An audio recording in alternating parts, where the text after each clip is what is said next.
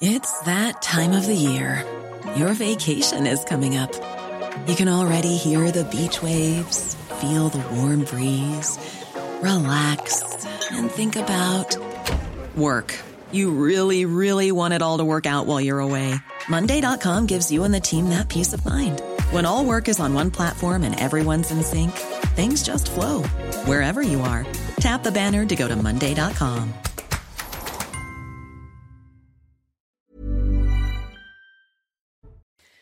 Bonsoir à tous et bonsoir à toutes. Bienvenue dans Punchline. Ce soir sur CNews, le meurtre abominable d'une policière hors service aujourd'hui en pleine rue en Savoie pose à nouveau la question des féminicides. C'est l'ex-compagnon de cette femme qui est toujours recherché par les policiers. Les collègues de cette dernière sont sous le choc. On fait le point dans un instant.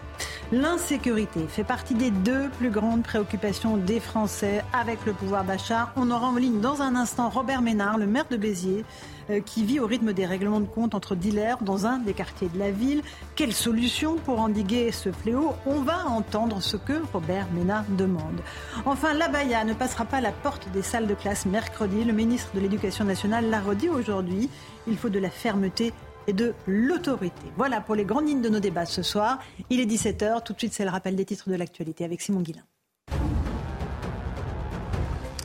Faut-il sanctionner plus durement les consommateurs pour lutter contre le trafic de drogue? Eh bien la réponse est oui pour 75% des Français. C'est le résultat de notre dernier sondage CSA pour CNews, un taux qui monte même à 85% pour la catégorie des 18-24 ans. Une piscine, une piscine, gonflable dans une cellule de prison, c'est la découverte pour le moins inattendue de surveillants du centre pénitentiaire de Valence dans la Drôme. Le détenu qui en profitait l'avait même filmé avant de diffuser les images sur les réseaux sociaux. Et puis le Royaume-Uni veut durcir le ton face à l'immigration illégale. Le gouvernement britannique envisage de placer tous les migrants sans papier sous surveillance électronique. L'objectif est de pouvoir les contrôler en attendant leur expulsion. Merci beaucoup Simon pour ce rappel des titres de l'actualité. On est en ligne dans un instant avec Robert Bernard, je vous l'ai dit, mais d'abord j'aimerais qu'on fasse le point sur ce qui s'est passé en Savoie euh, aujourd'hui. Cette policière hors service qui a été battue à mort, euh, visiblement par son ex-compagnon. Enfin, l'enquête se poursuit. Nommé Chous, vous êtes avec nous du service police-justice de CNews. Bonsoir à vous. Bonsoir Laurent. On sait exactement ce soir de ce qui s'est passé? On sait que les faits sont passés ce matin entre 9h20 9h30 en pleine rue à la Croix de la Rochette, une petite commune en Savoie. Cette femme, âgée d'une quarantaine d'années, venait de déposer euh, un de ses enfants à la crèche quand elle a été violemment attaquée par un homme armé, armé d'un objet contondant qui pourrait être une batte de baseball. Cette femme n'a pas pu être réanimée par les secours. Elle a donc été battue à, à mort. Il s'agit d'une fonctionnaire de police qui travaille au commissariat de Chambéry. Elle n'était pas en service ce matin, c'est important de le, préciser. Elle ne portait pas euh, d'uniforme et les témoins sur place ont rapidement désigné un homme, son ancien conjoint, comme étant le euh, principal suspect hein, de cette euh, très violente attaque. Il est activement recherché, présenté comme dangereux par les, les, services de police et de gendarmerie qui sont à sa recherche. Noémie, est-ce que l'on en sait plus sur cet homme qui est recherché? Absolument. Il a une soixantaine d'années et c'est donc l'ancien conjoint de la victime. Euh, ils avaient eu deux enfants ensemble, euh, des, jeunes qui sont aujourd'hui euh, adolescents. Et puis cette fonctionnaire de police avait refait sa vie avec un, autre homme avec lequel elle avait eu deux autres enfants. Alors le procureur de la République de, Chambéry devra préciser tout cela, mais selon nos informations, le suspect était déjà connu de la police pour des faits de violence. On trouve plusieurs mentions au TAGE, le fichier qui recense les personnes mises en cause dans des affaires pénales et aussi les victimes. Les faits remontent notamment à l'année 2017. À l'époque, déjà, il était question de violence sur conjoint, harcèlement, diffamation, ainsi que de non-respect d'une ordonnance de protection. La piste envisagée, on comprend, c'est donc celle d'un féminicide en pleine rue, un fléau contre lequel le gouvernement a à peine à trouver des solutions. Il pourrait s'agir du 77e féminicide depuis le début de l'année 2023. Un chiffre effrayant. Merci beaucoup pour ces précisions, Noémie Schultz. Et j'ajoute que cette policière était donc confrontée elle-même dans, ses propres fonctions à des victimes de violences conjugales. Elle recueillait sans doute les plaintes euh, des femmes qui venaient la voir pour reporter plainte contre leur mari. Euh, c'est absolument effroyable. On a, on peine à imaginer euh, les violences de ce qui s'est déroulé euh, euh, ce matin à la Croix de la Rochette, près de Chambéry. Je connais bien cet endroit, c'est ma région, c'est un endroit extrêmement tranquille. Euh, Robert Ménard, vous êtes avec nous, vous êtes le maire de Béziers. On va parler de ce qui se passe dans votre ville dans un instant, mais les féminicides, cette violence, cette encore une fois violence permanente, elle est débridée. On a l'impression, Louis Dragnel. On trouvera Robert Ménard dans un instant. Oui, alors bon, après, euh, s'agissant de cette histoire, on, attend de voir ce que va dire le, procureur. Mais euh, effectivement, euh, enfin, un ex-conjoint qui, si c'est vraiment lui, enfin, manifestement quand même, il y a beaucoup de, suspicions, mais qui, qui s'en prend comme ça et qui tue surtout son ancienne femme alors qu'elle sortait de la crèche, qu'elle déposait son, son dernier enfant, donc c'était le, quatrième, de, quatrième enfant. effectivement, c'est une violence extrême. Euh, voilà, d'autant plus que la personne euh, effectivement euh, était connue. Et puis dernièrement aussi, cette personne avait eu un, signalement pour une histoire de revenge porn. puisqu'il avait, il avait filmé en fait. alors je ne sais pas si c'est cette femme ou alors une autre, une autre femme. Il l'avait filmé lors de relations intimes et il avait mhm. publié euh, la vidéo de ces relations sur les réseaux sociaux et sur Internet. Euh, Robert Ménard, euh, vous êtes avec nous, maire de Béziers. je disais qu'on allait parler dans un instant de ce qui se passe dans votre ville et dans d'autres villes de France. Mais là, cette violence débridée, cette femme qu'on massacre à coups de batte de baseball dans la rue, c'est absolument effrayant. C'est effrayant et, surtout, on a le sentiment, vous le disiez à l'instant, d'une totale impuissance par rapport, par rapport, par rapport à ce qu'on peut faire. Euh, je vois, nous, on a, j'ai, un souvenir en mémoire un certain nombre de, de, de féminicides à Béziers, euh, dans des milieux d'abord très différents, dans des situations chaque fois très différentes, et souvent des gens qui avaient déjà alerté d'un certain nombre de, de, situations dangereuses. C'est plutôt ça qui, me semble la piste sur laquelle il faut travailler. Euh, si vous êtes pris à l'improviste, que, fait la, que peut faire la société face à des drames pareils. En revanche, quand dans un certain nombre de cas, ces femmes ont déjà saisi la, la, la justice, la police euh, d'un certain nombre de menaces, c'est là où on a une responsabilité, c'est là où il faut s'interroger, est-ce qu'on prend toujours suffisamment au sérieux ces menaces-là? Je n'en suis pas sûr dans tous les cas, même si je crois que la situation a beaucoup changé. Je vois dans les commissariats aujourd'hui euh, la prise en compte des violences familiales, des violences faites aux femmes c'est euh, euh, quelque chose qui est important, qui est souligné et qui est toujours pris et repris et redit euh, quand on discute avec les commissaires de police. Bien sûr. un tout petit mot de Céline Pina qui est avec nous en plateau, vous êtes essayiste. 77e féminicide depuis le début de l'année. Les chiffres sont en, augmentation année après année, c'est macabre. Oui, après, je ne suis pas sûre que féminicide soit la bonne manière de définir ce qui se passe. Parce qu'en fait, un féminicide, ce serait l'idée que l'homme tue parce qu'il ne supporte pas ou parce qu'il est les femmes en général. Or, il est probable que ces hommes n'auraient pas tué une femme croisée au hasard dans la rue. Ils ne tuent pas une femme, ils tuent leur femme. Mhm. Parce qu'en fait, ils ont un rapport. Euh, le lien pour eux n'est pas un lien d'égalité, c'est un lien de propriété. Et ça explique aussi que l'homme soit capable de le faire euh, pourquoi est-ce qu'on distingue en pleine rue? Pourquoi est-ce que cette mort est atroce? Parce qu'elle se passe en pleine rue Parce que ça veut dire que l'homme se sent tellement légitime qu'il peut accomplir l'acte sur la place publique. Il ne va pas le faire dans le privé. Mhm. Il ne va pas le faire le soir, euh, seul à seul. Il pense que le droit qu'il a sur cette femme lui permet de la battre à mort en pleine rue parce que c'est son droit.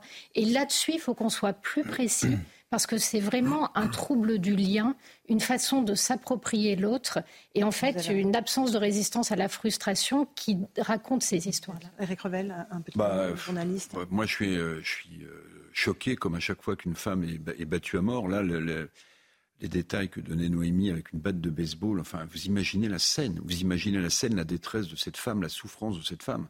Donc moi je trouve, enfin j'ai jamais de mots. Alors je ne sais pas si euh, il n'aurait pas fait la même chose s'il avait croisé euh, sa, victime euh, un soir dans la rue ou dans un café. Mais euh, peut-être que la justice devrait infliger des, des peines euh, supérieures. Peut-être que ces gens ne devraient jamais ressortir euh, de, prison. Parce que, vous voyez, on en est à faire un espèce de décompte macabre, féminicide après féminicide, même si mmh. s'il n'aime pas ce mot. Et moi, je. Et puis, et puis la violence d'un homme qui, physiquement, est souvent plus fort qu'une femme. Enfin, tout est atroce dans la lâcheté, dans l'acte. Enfin, tout est terrible. Euh, Robert Ménard, je, vous avais demandé d'être avec nous ce soir pour parler de l'insécurité. C'est une des grandes préoccupations des Français. On sait que le pouvoir d'achat, évidemment, est, est, très, très important pour eux, mais la sécurité arrive désormais en deuxième position dans leur tête. Euh, on a fait un sondage, euh, c'est ça pour CNews. Faut-il sanctionner plus durement les consommateurs pour lutter contre le trafic de drogue qui chaque jour fait des victimes dans certaines cités? Oui, à 75%. Les Français sont très lucides sur le constat et sur ce qu'il faut faire. C'est un avis que vous partagez? Qu'il faille absolument sanctionner les consommateurs, bien sûr. Mais attendez, c'est tout simple. Il n'y a pas de trafic de drogue, il n'y a pas de point de deal qui rapporte des dizaines de milliers d'euros tous les jours, des dizaines de milliers d'euros tous les jours, s'il n'y a pas des consommateurs. Euh, moi, je me suis retrouvé avec, euh, vous le savez, on en a parlé, un, garçon d'une vingtaine d'années qui a été tué euh, à, Béziers dans un, dans un quartier que je connais bien parce que c'est mon ancien quartier. il est tué dans un, endroit où c'est un, point de deal, un point de deal, et pas le quartier qui, qui, qui, qui, est fourni en drogue, un petit peu, mais c'est toute la ville. C'est des gens qui vont acheter de la drogue. Aujourd'hui, on ne peut pas. Moi, j'entends des gens se plaindre des trafiquants de drogue et en même temps être les premiers à aller fumer un, joint ou un rail de cocaïne euh, le, week-end chez eux. Mm. Enfin, tu peux pas dire une chose et une autre. Aujourd'hui, si on ne sanctionne pas plus les consommateurs, on n'y arrivera pas. L'autre solution qu'on nous dit, c'est euh, mais alors puisque c'est comme ça, on n'a qu'à légaliser, légaliser euh, le cannabis par exemple. Regardez ce qui s'est passé en Espagne, ça a été fait. Le trafic et le trafic et les affaires macabres autour du trafic, ça s'est déplacé de la cannabis à des drogues plus dures. Non, la seule réponse aujourd'hui, c'est une réponse de fermeté. Alors justement, Robert Ménard, euh, qu'est-ce que vous, vous pouvez faire de plus? Je crois que vous avez déjà 110 policiers municipaux. Il y a une compagnie de CRS qui arrive euh, ce soir euh, chez vous. Elle quitte Nîmes pour venir jusqu'à Béziers. Est-ce qu'il faut plus de policiers? Est-ce qu'il faut plus de sanctions? Qu'est-ce qui manque aujourd'hui pour arriver à juguler ce trafic? Mais écoutez, je dirais d'abord, on vient de le dire, les sanctions auprès des, consommateurs massivement et puis mettre des amendes qu'on puisse réellement encaisser puisque vous savez que ça peut se faire maintenant, mais la moitié, ne, on n'y arrive pas et l'argent n'est pas versé, bien sûr. Ensuite, il faut arrêter avec tout un tas de peines de substitution par rapport à ces petits malfrats. Je veux dire, aujourd'hui, il faut construire, je le répète depuis des années, construire des places de prison pour qu'on nous dise pas et qu'un juge ne se retrouve pas devant la situation où il aimerait bien condamner quelqu'un de la peine de prison, mais il le fera pas parce qu'il sait pas où on va le mettre. C'est aussi bête que ça. Aujourd'hui, il n'y a pas assez de places de prison pour y mettre ceux qui devraient y être. Et puis, permettez-moi de, poser une, autre question. Euh, vous savez que 80% euh, de la production, 80% de la production de, cannabis vient du Maroc. Vient du Maroc. Qu'est-ce qu'on fait par rapport au Maroc? Quel lien on, on entretient? Comment on essaye de faire, de faire pression sur, sur les autorités marocaines? 80%. Voilà quelques pistes. Alors chez moi, évidemment, en plus, il y a un problème de présence de policiers dans un certain nombre de quartiers. Dans le quartier dont, dont, je, dont je vous parle, aujourd'hui, on a ouvert au mois de, de, janvier un commissariat mixte, vous savez, police nationale, police municipale. Mais il ferme à 18 heures. Il ferme à 18 heures, madame. Parce que comme vous le savez, le trafic, ça arrête à 18 heures. Donc ça veut dire que le soir, les habitants sont livrés à eux-mêmes. Ils sont eux-mêmes pris au piège en fait de, ces, de, ces, de ces dealers et de ces quartiers. Mais oui, ils sont surtout, ils peuvent être des victimes collatérales de cette situation-là. Regardez ce qui s'est passé à Nîmes il y a quelques jours. Euh, un, un quelqu'un est tué parce qu'il est mêlé au trafic de drogue, évidemment, mais il y a un gamin de 10 ans qui était là au mauvais moment bon, et au, au mauvais endroit, qui était évidemment pour rien celui-là pour rien. C'est pour ça que je suis inquiet. Je vais vous dire, moi, les, les, règlements de compte entre bandes, s'ils se tuaient entre eux, ça m'empêcherait pas de dormir. Je vous le dis brutalement. Le problème, c'est la population qui est dans ces quartiers-là, qui est dans ces quartiers-là, et qui ne doit pas payer des dégâts collatéraux de gens qui se tuent parce que parce qu'aujourd'hui euh, un fusil mitrailleur ça coûte 300 euros. Ça coûte 300 euros parce qu'avec la guerre en Ukraine, il y en a beaucoup plus en France et ça coûte 300 euros. C'est à la portée de n'importe qui. Et ça rapporte tellement d'argent. Il y a des, on, le disait pour, pour Nîmes, un, point de deal, il rapportait celui où il y a eu des problèmes, il rapportait 20 000 euros par jour, madame. Mmh. Pour 20 000 euros, il y a un certain nombre de gens qui sont prêts à tuer un certain nombre d'autres gens. C'est face à cette violence-là que les maires se retrouvent. Et face à ça, vous le disiez, moi j'ai fait plein d'efforts en termes de police municipale et tout, en termes d'armement de la police municipale, en termes de, caméras de vidéosurveillance, mais à un moment donné, c'est à l'État l'État. J'entends sans arrêt un certain nombre de responsables politiques nous dire oh, que les maires s'occupent de leurs affaires, en gros, qui s'occupent des crottes de chiens, nous on va s'occuper du régalien. Mais alors qui s'en occupe du régalien? Qui s'en occupe? Qu'il y plus de police dans un certain nombre de quartiers où il faut qu'il y ait plus de police. La seule chose qui peut calmer les ardeurs de ces petits voyous, c'est plus de police. Plus de police et plus de sanctions euh, rapides. C'est des sujets qu'on invoque très souvent. Vous le savez, Robert Ménard, sur ce plateau, Louis Ragnel. Il y a la question de la provenance euh, du, des stupéfiants. Euh, là, on pointe pour le cannabis le Maroc. Il y a la question de la réponse pénale. Il y a la question aussi voilà, des effectifs de police. on a l'impression qu'on n'y arrivera pas, en réalité. Ben, moi, je trouve que le, diagnostic posé par Robert Ménard est objectivement très juste. je crois que tout est, le problème est, est bien identifié. Et j'ajoute simplement que Robert Ménard a la chance d'être dans un département où il y a un préfet euh, qui est extrêmement ferme et qui est très préoccupé par ces sujets, c'est le préfet Hugues Moutou, euh, et on ne peut pas le suspecter, en tout cas, de ne pas avoir le soutien, en tout cas, de l'État sur place. Euh, mais ce qui est vrai, mais après c'est l'éternelle question, c'est est-ce qu'on met un policier derrière chaque habitant? Et, le, Par rapport à la prolifération du trafic de stupéfiants partout en France, mmh il faudrait tripler les effectifs de police en France. Non, mais en fait, le, le défi est, est, est, immense. Et ce qui est vrai, c'est qu'il y, y, a un sentiment d'impuissance à, à, tous les étages, et même au ministère de l'Intérieur, au plus haut, dans les hautes sphères de la place Beauvau, euh, il y a beaucoup de gens qui sont, euh, enfin, qui considèrent que le, combat est tellement difficile euh, que euh, on n'arrivera pas au bout comme ça avec ces solutions-là. En fait, ce qu'il faut, c'est une solution vraiment de rupture. Après, Robert Ménard, si on reprend un peu les points qu'il que, qu'il a cités, euh, s'agissant de la relation avec le Maroc, euh, la grande difficulté aujourd'hui, c'est que Emmanuel Macron a créé quasiment les conditions d'une rupture de relations diplomatiques avec le Maroc. Avec le Maroc. Alors sur fond d'affaires Pegasus, de soupçons d'espionnage et tout ça, euh, mais, mais il est urgent de renouer des relations avec un pays, en plus qui est un mmh. pays ami, avec qui, enfin c'est un pays ami de la France et avec qui ça s'est toujours bien passé euh, par le passé. Et ensuite, si vous voulez, on, on listera tout à l'heure les autres sujets.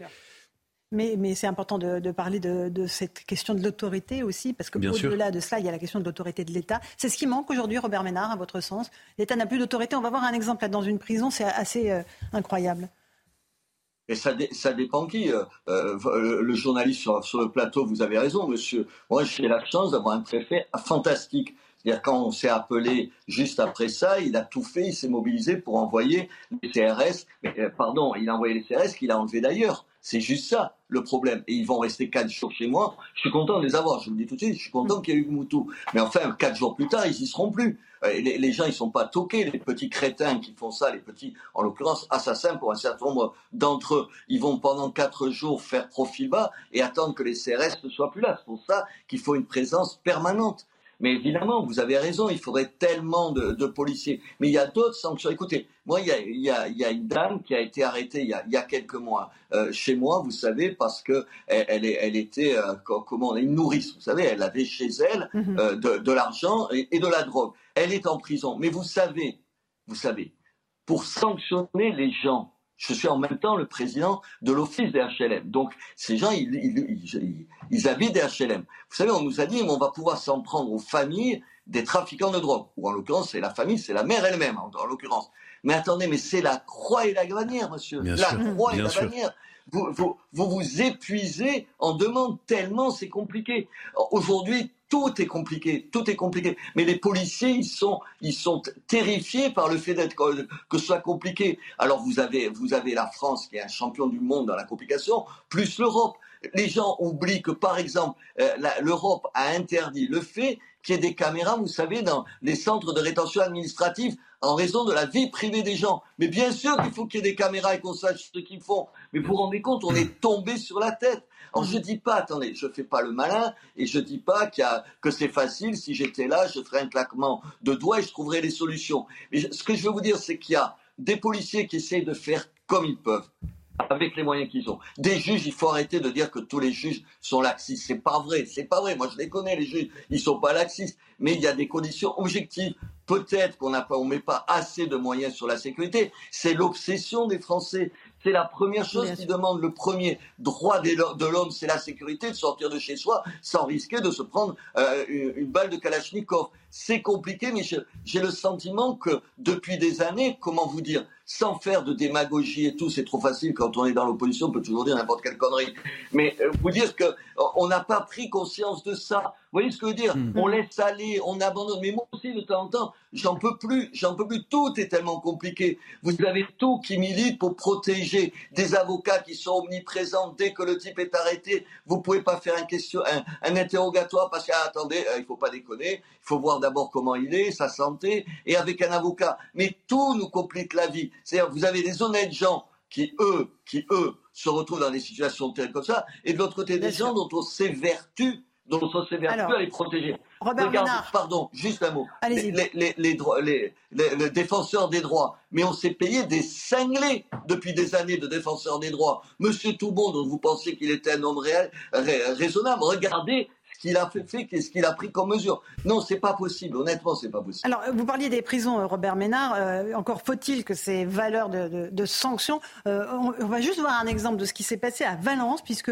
euh, il y a un détenu qui s'est fait livrer par drone une piscine gonflable à l'intérieur de la prison. Vous avez bien entendu, à l'intérieur de la prison. On fait le point avec Somaya Lalou et Sarah Fenzari. Musique à fond, piscine gonflable. Vous ne rêvez pas, nous sommes bien dans une cellule du centre pénitentiaire de Valence. Filmée fièrement par un détenu, la vidéo est diffusée il y a quelques semaines sur ses réseaux sociaux, ce qui permet aux surveillants de repérer l'infraction. Dans un communiqué, ils expriment leur stupéfaction. Il ne manque que la crème solaire. Il se permet même de se filmer tranquillement au frais, les pieds dans l'eau, au nez et à la barbe de l'administration. Comment une piscine arrive en cellule? Il va falloir se poser les bonnes questions. À quand la découverte d'armes ou autres? La piscine a donc été saisie à la cellule du détenu, entièrement fouillée. Ce dernier risque notamment de comparaître devant une commission de discipline. Selon les syndicats, la piscine aurait pu être livrée par un drone. Depuis le début de l'année, les drones survolent les murs d'enceinte pour livrer toutes sortes d'objets aux détenus, comme l'explique ce représentant de Force ouvrière Justice. On a aussi euh, les téléphones portables. Il faut rappeler que les téléphones portables euh, permettent la préparation de, de 100% des évasions. Ça permet aussi de continuer de gérer le trafic de stupéfiants ou certains réseaux de proxénétisme. Mais aussi, à côté de ça, il y a tout ce qui dit armes à feu et euh, produits explosifs qui, qui peuvent être utilisés dans le cas de, de- des évasions. Donc c'est vraiment un gros problème sécuritaire. Les surveillants réclament donc la mise en place de brouilleurs, comme c'est le cas à Grenoble. Juste une petite réaction, Robert Ménard, avant de vous libérer. On, marche sur la tête, là, euh, avec euh, des piscines gonflables en prison? Mais attendez, chez moi, il y a un gros centre de détention, près d'un millier euh, de détenus. Il n'y a pas de filet. Ça fait des années, madame, qu'on demande qu'il y ait un filet sur la cour parce qu'il y a des livraisons tous les soirs. Tous les soirs, des livraisons. Des livraisons en drone et tout. En fait, comment c'est possible pour des questions administratives ou des questions financières qu'on ne mette pas un filet? Enfin, c'est pas possible. Moi, j'en tombe à la renverse. Je vous dis pas, les gardiens de prison, ce qu'ils en pensent, parce que non seulement c'est inadmissible, évidemment que c'est inadmissible, cette, cette, pi- cette piscine dans une cellule, mais ça les met en danger, ça les met en. Parce que, oui, c'est une piscine, alors ça peut faire sourire, enfin sourire jaune, mais il y a aussi euh, des téléphones portables, de la drogue et tout ça. Et tout ça, ça passe par des gens qui les jettent au-dessus, qui les jettent au-dessus, et ensuite les autres, avec des, avec des fils et des hameçons, ramassent les, les colis et les font monter dans leurs cellules. Enfin, comment on n'arrive pas à régler un problème comme ça? Je veux bien, je veux bien que ce soit compliqué, mais là, les bras m'en tombent. Je me dis, qu'est-ce qu'on fait? Ça fait depuis des années et des années. Ma femme est députée, vous le savez, qu'elle écrit aux autorités pénitentiaires en disant, est-ce que quand, oui ou non, merde, on va mettre un filet pour empêcher ça? On n'y arrive toujours pas. Alors, si on n'arrive pas à faire ça, je vous dis pas régler les problèmes de la France. Oui, C'est-à-dire que la cote d'alerte est, pas- est dépassée absolument partout où que l'on regarde, en tout cas sur le volet de la sécurité. Euh, merci beaucoup Robert Ménard d'avoir pris un peu de temps pour nous parler. Euh, Céline Pina, Eric Revel, quand on voit cette- ces images de cette piscine gonflable dans la prison, on se dit oui, on a du chemin encore à faire, hein, à parcourir. Oui, puis on se dit surtout, euh, finalement, ça me rappelle, c'est la blague de Coluche qui dit vaut mieux taxer les pauvres, il y en a plus. Donc là, c'est il faut, euh, pour régler le trafic de drogue, s'attaquer aux consommateurs. Sauf que ce qu'on voit, le consommateur, c'est facile. Il est tout seul, il va pas se révolter, et finalement, c'est une cible atteignable. Le problème, il n'est pas là, et ce qu'on voit, c'est que la base n'est pas faite. Cette histoire de filet, c'est proprement parlé ahurissant. Ces histoires de drones qui arrivent à passer, le refus d'installer des brouilleurs, toutes ces questions-là, elles sont basiques, elles sont atteignables. Euh, Il y a quand même des choses qui pourraient être faites et qui ne sont pas faites. Eric Revel, un petit mot. Bah, euh, je pense que Robert Ménard a effectivement le bon dia- diagnostic. Euh, la consommation de drogue, c'est un problème de santé publique, mais c'est surtout, il faut le redire, un secteur économique florissant qui brasse des milliards et des milliards d'euros. Comme tout secteur économique, il y a deux objets. Il y a l'offre et la demande. Et la demande. Co- Bon. Et- Alors, du côté de l'offre, pardonnez-moi, on, on a déjà évoqué le sujet, mais je suis étonné qu'aucun État ne s'en empare. Vous avez auprès de l'OCDE un, organisme qui s'appelle le GAFI, le groupe d'action financière internationale, qui liste les paradis noirs et les paradis gris qui sont des blanchisseurs d'argent sale, y compris de la drogue. Très bien. Du côté de l'offre, on pourrait très bien taper au porte-monnaie Sauf qu'évidemment, chaque État abrite indirectement ou directement un paradis fiscal.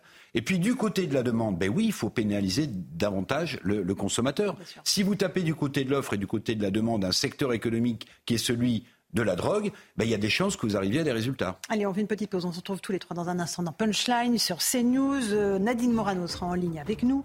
On évoquera avec elle la situation politique, bien sûr, mais aussi ces questions de sécurité. On parlera des agressions sexuelles dans les transports en commun. Il y a une explosion des agressions sexuelles euh, euh, actuellement dans les transports en commun. A tout de suite dans Punchline. 17h30, bienvenue si vous nous rejoignez à l'instant sur CNews. Les débats de Punchline, c'est dans un instant. On sera en ligne avec Nadine Morano, mais tout de suite le rappel des titres de l'actualité avec Simon Guillain. À vous, Simon. Et on commence ce rappel avec une bonne nouvelle, puisque les prix de certains produits ne devraient pas augmenter, voire baisser dans les supermarchés à partir de janvier prochain. Une annonce faite ce midi par Bruno Le Maire. Le ministre de l'économie a reçu à Bercy les industriels qui approvisionnent les grandes surfaces. Au total, 5000 produits sont concernés. Il faudrait à l'avenir légaliser la GPA. Ce sont les mots du ministre des Transports, Clément Beaune, sur CNews et sur Europe 1. Clément Beaune précise que même si cette mesure ne figure pas dans le programme d'Emmanuel Macron, eh c'est un débat qui reviendra dans la société et qu'il faut donc y réfléchir. Et puis au Gabon, l'opposition demande aux putschistes de reconnaître la victoire du président réélu Ali Bongo. De son côté, le président de transition, Aligui Nguema, assure que toutes les dispositions seront prises afin de garantir le respect des engagements du pays, aussi bien sur le plan extérieur qu'intérieur. Merci Simon Guillain pour ce rappel des titres de l'actualité. On est toujours en plateau avec Louis de Ragnel, Céline Pina et Eric Revel. En ligne, normalement, si tout va bien, c'est Nadine Morano. Bonsoir Nadine Morano, députée européenne. J'espère que vous allez bien. On va parler de l'actualité politique dans un instant. Mais avant, j'aimerais, et on parlera de la GPA aussi, parce que je suis sûre que c'est un sujet qui, vous intéresse. Le ministre des Transports était ce matin sur notre antenne et il a tenu des propos euh, euh, qui vont sans doute vous faire réagir. D'abord, un mot de la sécurité, si vous le voulez bien, euh, parce que le nombre d'agressions sexuelles dans les transports en commun explose littéralement avec un nombre de plaintes qui n'a jamais été atteint. On fait juste le point avec Kylian Salé, puis je vous passe la parole là-dessus. Prendre les transports en commun, un vrai calvaire pour de nombreuses femmes. Selon une note de la préfecture de police de Paris, révélée par le Parisien, en 2020, 57 000 plaintes pour violences sexuelles ont été enregistrées, soit 156 par jour. Pour tenter d'endiguer ce fléau, Valérie Pécresse, la présidente de la région Île-de-France, veut créer une nouvelle brigade de police. J'aimerais bien pour tout vous dire, qu'on m'autorise à créer une véritable police régionale des transports, en plus de celle qui existe au ministère de l'Intérieur, de façon à ce qu'on puisse avoir une autorité fonctionnelle, nous la région, sur l'ensemble des agents de sécurité qui œuvrent dans les transports. La cible des enquêteurs, les frotteurs, âgés entre 12 et 72 ans, ils représentent 60% des délinquants. Ils agissent principalement aux heures de pointe. De nombreuses femmes ont déjà dû faire face à ces gestes déplacés, comme cette usagère. Toute la question, je pense, qui pourrait intéresser les législateurs, c'est de savoir quelles limites on pose, quelle est la différence entre un geste déplacé et une agression. Et je pense qu'il y a, exact... enfin, il y a énormément de gestes déplacés qui pourraient, à mon sens, être qualifiés d'agression sexuelle. Dans certains pays, par exemple, il y, a des, il y a des trains qui sont réservés aux femmes. Euh, il y a des taxis qui sont réservés aux femmes, par exemple. En France, depuis le début de l'année, 87% des femmes déclarent avoir déjà été victimes de harcèlement ou de violences sexuelles ou sexistes dans les transports. 87% Nadine Morano, est-ce que c'est un chiffre qui vous interpelle? C'est plus que de l'interpellation, euh, c'est effrayant, c'est même scandaleux. Moi, j'aimerais bien savoir si on a euh, des éléments d'études sur le profil de ces personnes-là. Euh, parce que la réalité aussi, c'est que vous avez beaucoup de, personnes étrangères, des hommes qui viennent de certains pays, où vous savez que la femme à euh, une situation, un traitement qui n'est pas la même que euh, euh, sur le continent français.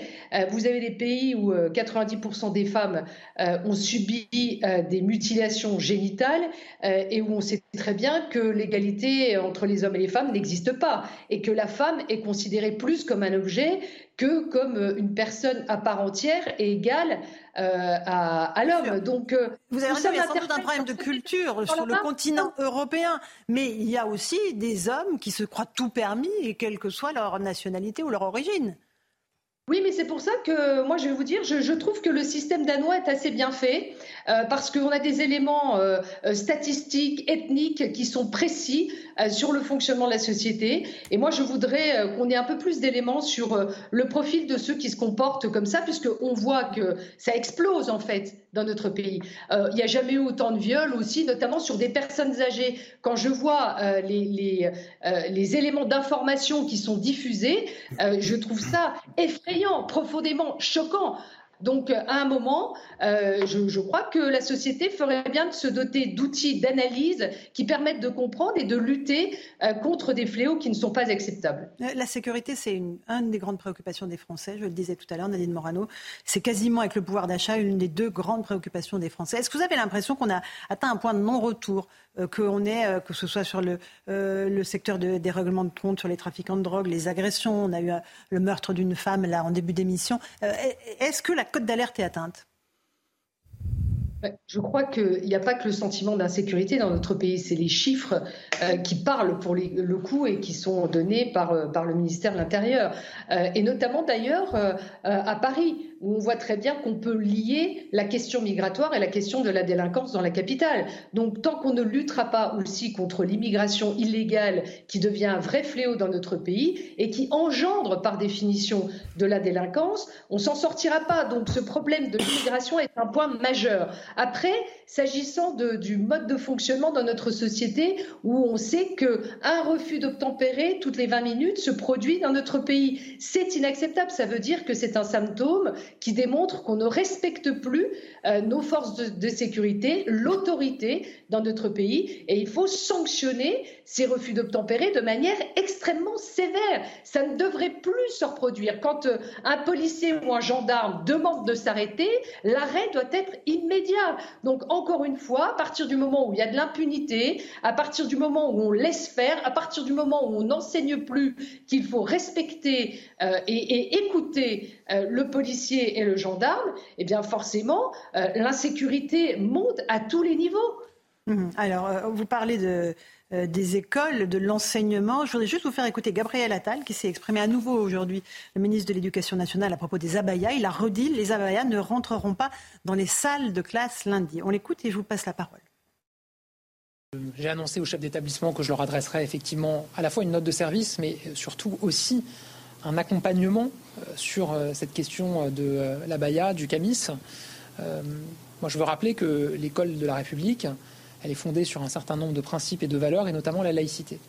Que ce sujet-là doit être réaffirmé en permanence, et que ma responsabilité de ministre de l'Éducation nationale et de la jeunesse, c'est d'édicter une règle qui est claire et de la faire respecter et de la faire appliquer.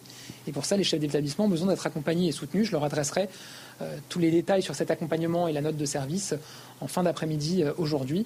Ils la recevront comme prévu euh, avant la pré-rentrée euh, qui a lieu demain. Moi, j'échange avec des chefs d'établissement régulièrement, avec leurs représentants. J'ai encore eu un échange en visio avec 12 500 chefs d'établissement il y a deux jours. Aucun chef d'établissement ne me demande ce qu'est la baya. En revanche, ils me demandent, me demandaient, jusqu'à ce que je leur donne, la règle claire et la conduite à tenir dans ces situations. Voilà pour Gabriel Attal, il a raison. Cette circulaire va venir en aide, Nadine Morano, aux principaux de collège, aux proviseurs de lycée. D'abord, quel contraste avec euh, son prédécesseur euh, Papendiaï. Quel contraste euh, Moi, je me réjouis que, Gabriel Attal, en fait, fasse appliquer la loi que nous avons fait adopter lorsque nous étions au pouvoir avec Jacques Chirac en 2004, le 3 mars 2004, la loi sur les signes mmh. religieux à l'école. Et donc, il fait, en fait, il ne fait qu'appliquer la loi. Et tant mieux qu'il fasse appliquer la loi. Mais qu'on en soit là à se dire il faut faire une circulaire pour à nouveau rappeler ce que dit la loi française qui a été votée. Allez, ça va faire 20 ans. Vous vous rendez compte où on en est? Quelle régression aujourd'hui? Alors ça a été le voile, maintenant c'est la baya, et à chaque fois encore, euh, c'est la démonstration qu'il y a un entrisme des islamistes dans notre pays. Ce sont des coups de boutoir à chaque fois forcer dans notre République des comportements qui ne sont pas notre mode de vie, qui sont contraire à notre mode de vie. Et, euh, Gabriel Attal a raison de, le faire. Et je me réjouis qu'il fasse appliquer la loi que nous avons votée, nous, la droite, euh, et, fait adopter. Je l'ai même moi-même voté à l'Assemblée nationale, donc euh, tant mieux. Mais encore une fois, vous savez, c'est le en même temps. Papendia, il y a quelques mois, faisait le contraire, donc tant mieux que Gabriel mhm. Attal et le courage de faire appliquer la loi française. Vous êtes favorable au port de l'uniforme? Il y a certains maires qui vont l'expérimenter, à Louis Alliot, notamment à Perpignan. Il faut, il faut y aller ou pas? Oui, c'est pas la solution miracle. Des, règlements antérieurs des, écoles. Moi, je portais la blouse. Vous savez, euh, euh, donc moi, j'ai porté la blouse bleu marine une semaine, la blouse bleu ciel la semaine d'après. Donc, euh, on devait changer toutes les semaines nos, nos, blouses à l'école. Et, franchement, je trouvais que c'était bien parce que, en fait, on, on, parlait plus de nos cours que de parler de nos vêtements et de nos marques de vêtements. Donc, moi, je suis plutôt favorable à ça. Alors, uniforme ou port de la blouse, quand on est à l'école, on est là pour travailler, pour bosser, pour euh, être enseigné. Mais je voudrais qu'on remette tellement de choses à l'école, si vous saviez, franchement. Il y a aussi euh, la médecine préventive. Vous saviez, moi, quand vous savez, quand j'étais jeune, moi, à l'école, vous avez peut-être connu ça, mais on avait aussi nos visites médicales euh, qui, chaque année, permettaient de voir comment était l'élève d'un point de vue de santé. Je trouvais que c'était très, très bien. Il y a tellement de choses à revoir. Notre école fonctionne tellement mal aujourd'hui. Alors, vous savez, c'est les allers-retours d'Emmanuel Macron. Hein. Il explique qu'il faut que les cours d'histoire soient donnés dans un ordre chronologique, mais c'est ce qu'avait fait avant euh, euh, Monsieur Blanquer, donc il ne sait même pas le président de la République ce qui a été fait euh, lorsqu'il était président avec son ex, ex ministre, de l'Éducation.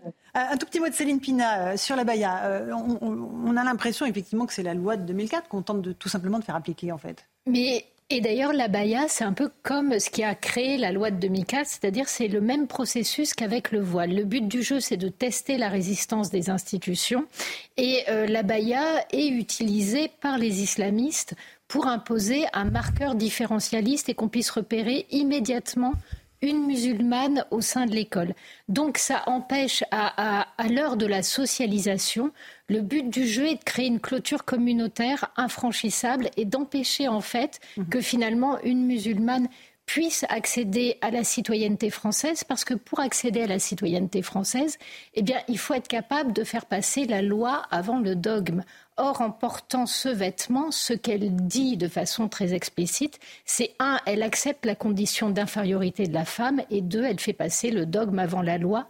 Deux éléments qui rendent incompatible le fait de devenir véritablement française et d'exercer sa citoyenneté. Alors, elles ont la citoyenneté, la nationalité française, ces jeunes filles, on est bien d'accord. mais on ne peut pas l'exercer. La citoyenneté, c'est au sens euh, général du terme. c'est ça, c'est au sens pour l'exercer, il faut avoir compris, il faut adhérer à un contrat social, et ce contrat social est basé notamment sur l'égalité. Rapidement, Louis Dragnel, peut-être Eric Revel, avant qu'on retourne voir... Moi, ce que je trouve euh, assez frappant justement dans ce débat-là, c'est euh, sur Europe 1, avant-hier, on a, on a, fait le choix de donner la parole à quelqu'un, justement, un islamiste, qui expliquait comment eux percevaient euh, la, décision de Gabriel Attal et on lui demandait quels étaient les qu'est-ce qu'il de faire aux jeunes filles qui portaient euh, l'abaya euh, lors de l'année scolaire précédente. Et lui, en fait, il, il a qu'un seul mot à la bouche, c'est la liberté. Et c'est ça qui est, qui est terrible. Il, il, dit, euh, euh, tout, c'est, la liberté de, se vêtir, c'est la liberté de, sa croyance, de sa pratique. Nous, on n'embête personne, euh, on est restrictif avec personne. On demande simplement, voilà, la liberté de se vêtir comme on le souhaite. Et ensuite, il expliquait, euh, nous, on ne se soumettra pas, en tout cas, à, à ce, en fait, il, considère que comme ce n'est pas une loi, ils font ce qu'ils veulent. C'est la liberté pour justifier le sexisme. C'est, un vrai problème. Ah mais bien sûr, non, je suis pas là en train de les défendre. Hein. je, je soulignais le, le, pardon, je, je soulignais à quel point en fait on a des débats qui se croisent, qui se percutent euh, complètement sur ce sujet. Euh, régulièrement bah, ça, fait un bout de temps que la République est testée quand même. Vous vous souvenez de l'affaire du hijab? Vous vous souvenez de l'affaire du Burkini? Euh, Maintenant, on a l'affaire des abayas. Donc, en réalité, il était temps que quelqu'un réagisse. Maintenant, j'oublie pas non plus que là, il y a la rentrée lundi et que d'après quelques chiffres qui circulent, il manquerait 1000 à 1200 profs quand même quand même pour que cette rentrée soit. Donc l'interdiction de la baya, on va voir comment ça se met en place, évidemment. Il est temps que la République et, un ministre réagissent. Euh, mais il y a aussi tous ces problèmes qui sont derrière. évidemment, hein. et c'est ce que disait aussi Nadine Morano, il y a tant d'autres problèmes euh, au sein de l'école. Euh, un, mot de ce qui s'est passé hier soir, Nadine Morano, avec Emmanuel Macron, qui a reçu les chefs de parti, avec le président du Sénat, de l'Assemblée et du Conseil économique et social. Ça a duré 12 heures, ils sont sortis à 3 heures du matin, tous lessivés. Est-ce que c'est une initiative intéressante à vos yeux, ou est-ce que c'était vraiment du temps perdu? Laurent, juste si vous, si vous me permettez, je, voudrais compléter ce que disait Madame Pina, elle a totalement raison. Je rajouterai un troisième point euh, qui est le prosélytisme en fait et euh, euh, vraiment cette volonté de faire la promotion de ces vêtements islamistes. Je crois que c'est le troisième point qu'il faut rajouter parce que c'est important de, le préciser, c'est intolérable au sein de, de l'école. Maintenant, sur ce qu'a organisé le président de la République, Écoutez, moi je trouve que c'est l'as de la causerie, notre président de la République. L'as de la causerie. Euh, parce que après les conventions citoyennes, la convention citoyenne sur le climat, rappelez-vous, euh, au cours de laquelle il n'a retenu, euh, quasi aucune proposition, le grand débat, il passe son temps à organiser un mode de, consultation qui n'est pas prévu par nos institutions. et qui au final ne, sert pas à grand chose. vous savez, moi je m'interroge quand même de se dire, faire passer 12 heures à Eric Ciotti, président des Républicains, avec les représentants euh, de la France insoumise, avec qui nous sommes aux antipodes, euh, qu'est-ce que vous voulez qu'on en tire? Au final, rien. Rien. Il faudrait qu'il choisisse avec qui il voudrait faire vraiment une alliance constructive sur la base de 4, 5 propositions fortes qu'il est capable d'accepter. Mais là, c'est 12 heures de, de, discutaillerie pour, pour rien, il n'en sortira rien. Est-ce qu'il est accepte nos propositions sur euh, la réforme constitutionnelle qui permettrait de modifier l'article 11 et d'élargir le champ euh, du, du, référendum pour qu'on interroge les Français, euh, pour qu'ils reprennent la main sur la question migratoire? La question elle est simple, c'est oui ou non. C'est pas la peine de passer 12 heures avec Emmanuel Macron jusqu'à 3 heures du matin pour répondre à cette question. Monsieur le Président, voulez-vous redonner la parole aux Français pour qu'ils décident de comment on organise l'immigration chez nous? Euh, c'est oui ou c'est non? Ça prend pas 12 heures pour parler de ça. Euh, est-ce que vous êtes euh, d'accord, Monsieur le Président Est-ce qu'on durcisse nos lois pour rétablir la sécurité dans notre pays? C'est oui ou c'est non? Vous voulez baisser les impôts et les droits de succession? C'est oui ou c'est non? On y passe 12 heures? Ben, En 5 minutes, il est capable de nous répondre. Et puis alors qu'il choisisse est-ce qu'il veut faire de la, grande discussion pour n'aboutir à rien ou est-ce qu'il veut des propositions concrètes avec des acteurs qui sont des acteurs de, la vie euh, gouvernementale avec qui on peut bâtir des vraies alliances ou pas? En, fait, gros, est-ce qu'il s'adresse seulement et directement au LR et pas, pas à tout le monde? C'est ça que vous dites ce soir, Nadine Morano.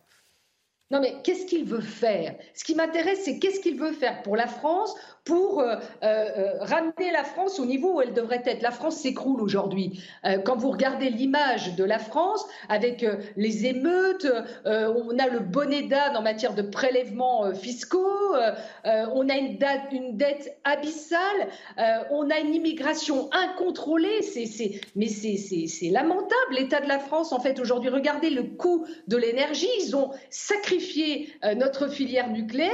Il a fermé Fessenheim. Aujourd'hui, il veut faire exactement le contraire. Donc, à un moment, est-ce qu'il a un cap? S'il veut être le commandant, il dit voilà, j'ai besoin d'un second. Voilà, on peut faire ça ensemble. Vous êtes d'accord pour monter au bar du bateau ou pas? Mais 12 heures jusqu'à 3 heures du mat pour, pour faire de la discutaillerie, bon, bah, c'est bien, nous, si vous voulez, nous sommes respectueux des institutions. Donc nous respectons le chef de l'État et nous invite, on y va. Nous sommes des, personnalités polies, donc euh, on répond à une invitation. Et au final, en termes de conclusion, qu'est-ce qu'il y aura? Rien. Est-ce qu'il accepte de faire ce référendum pour modifier la Constitution, l'article 11 de la Constitution, pour que les Français redeviennent maîtres de leur destin en matière migratoire? C'est simple, il faut, il faut une, euh, passer une dernière question, Nadine Morano, parce que ce matin, Clément Beaune était, je le disais, l'invité de, euh, de, CNews euh, et Europe 1. Il a évoqué la question de la GPA, la gestation pour autrui. Il dit qu'il est favorable à une légalisation à l'avenir de la gestation pour autrui qui permet à deux hommes d'avoir un enfant en ayant recours à une femme, une mère porteuse. Euh, est-ce que ce n'est pas dans le, dans le programme d'Emmanuel Macron, il l'a redit en 2022. Est-ce que vous pensez que ce que dit Clément Beaune préfigure de ce qui se passera dans les prochains mois, années dans notre pays? Moi, j'ai beaucoup travaillé sur cette question, euh, mais pour euh, les couples hétérosexuels, parce que même, alors si maintenant depuis ça a quand même beaucoup évolué, parce que il y a eu des, greffes d'utérus qui euh, ont été euh, pratiquées. À l'époque où j'étais au gouvernement, ça il n'y en avait pas encore.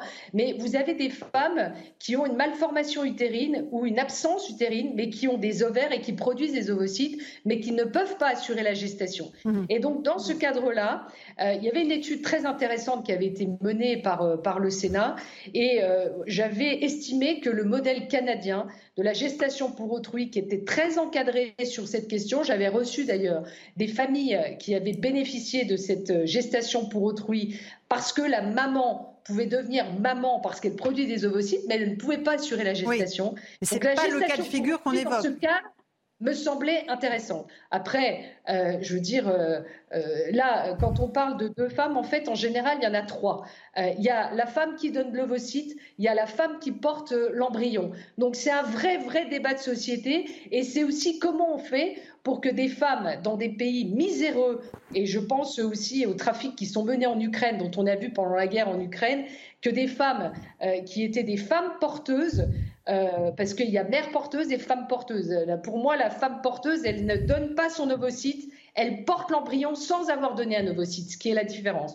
Donc, vous avez des trafics d'enfants qui sont faits, et je pense que sur ce sujet comme sur d'autres, ce serait bien qu'on ait une vraie position européenne. Et la vôtre, c'est quoi? Quelle est votre position alors? À la mienne, sur les couples hétérosexuels, moi je l'avais dit, j'étais favorable. Donc, euh, sur les couples homosexuels? euh, bah, Sur les couples homosexuels, non. Euh, parce que je pense que euh, euh, c'est compliqué d'avoir deux mamans possibles et quel, quel est l'équilibre de l'enfant, comment c'est présenté. Je pense que ça mérite un vrai débat, ça mérite une expertise, mhm. plutôt que d'en parler en deux minutes sur un plateau, je pense. Non, mais vous avez raison, c'est un sujet extrêmement important. Céline Pina, peut-être sur cette question de, de la GPA qui est remise dans le débat aujourd'hui moi, il y a quelque chose qui me dérange profondément parce que c'est souvent euh, des personnes euh, riches euh, qui vont exploiter une misère parfois atroce de gens qui n'ont même pas les moyens d'élever leurs enfants, qui doivent en porter un pour pouvoir élever les autres. Et je trouve qu'il y a quelque chose de profondément malsain dans la démarche et que tout le monde évite. Euh, on ne regarde pas ça en face. À chaque fois qu'on a un témoignage, c'est un témoignage d'un couple bobo, euh, alors au masculin ou au féminin, qui explique à quel point l'enfant a changé leur vie. Et, c'est sans doute vrai, euh, vraiment ça, je ne le remets pas en cause. Mais on ne regarde jamais ce qui s'est passé pour les femmes. On ne raconte jamais aussi ce qui passe quand l'enfant désiré, rêvé, ne correspond pas au fantasme, parce qu'il est handicapé, parce qu'il y a un problème, parce que... Et là, on assiste C'est souvent vrai sur l'adoption, ça. On a déjà eu des cas là-dessus sur l'adoption, pas, forcément sur la GPA. Oui, mais sur la GPA aussi, on a des cas d'enfants refusés par les parents parce qu'en fait, ce sont des parents qui sont parfois dans une démarche qui est complètement fantasmée pour qui l'enfant est un dû. Et ça pose aussi la question de la place de l'enfant, de ce que mettent des gens dans le désir d'enfant. Et parfois, c'est pas non plus très sain. Et peut-être que la dernière chose, c'est ça pose la question des limites, de l'acceptation des limites biologiques et physiques. Et en fait, refuser d'admettre les limites parfois, c'est aussi dans ce champ du désir qui ne cesse de s'étendre, on est soit en échec permanent, soit on, sombre dans des délires et on n'a plus d'équilibre et, de repères. Merci beaucoup. Merci à vous, Nadine Morano, d'avoir pris un petit peu de temps euh, pour euh, nous parler euh, sur CNews. On fait une pause. Juste une dernière phrase. Vous mhm. permettez juste une, dernière phrase Rapidement, on a deux secondes.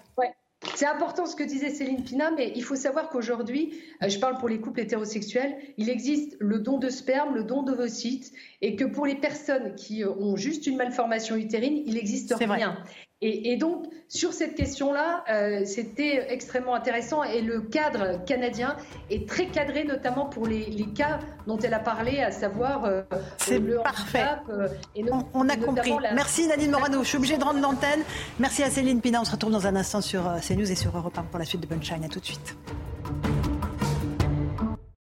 Bonsoir à tous et bonsoir à toutes. Bienvenue dans Punchline ce soir sur CNews et sur Europe 1. La sécurité est la première des libertés. Peut-être que ceux qui nous gouvernent l'ont parfois oublié, obsédés par leur coup de communication ou leur petite rivalité, mais pas les Français, qui sont certes préoccupés en premier lieu par le pouvoir d'achat, mais qui voient chaque jour les vols, les agressions violentes et les meurtres se multiplier. Une policière hors service battue à mort aujourd'hui en Savoie par son ex-conjoint à coups de batte de baseball, des règlements de compte à coups de kalachnikov entre trafiquants de drogue à Marseille ou ailleurs, une piscine gonflable, entendez bien, une piscine gonflable livrée par drone dans une prison à Valence. Non, vous ne rêvez pas, nous sommes bien en France en 2023. Où est passée l'autorité dans notre pays? Sommes-nous en pleine chienlit, comme l'aurait dit le général de Gaulle? On en débat ce soir dans Punchline.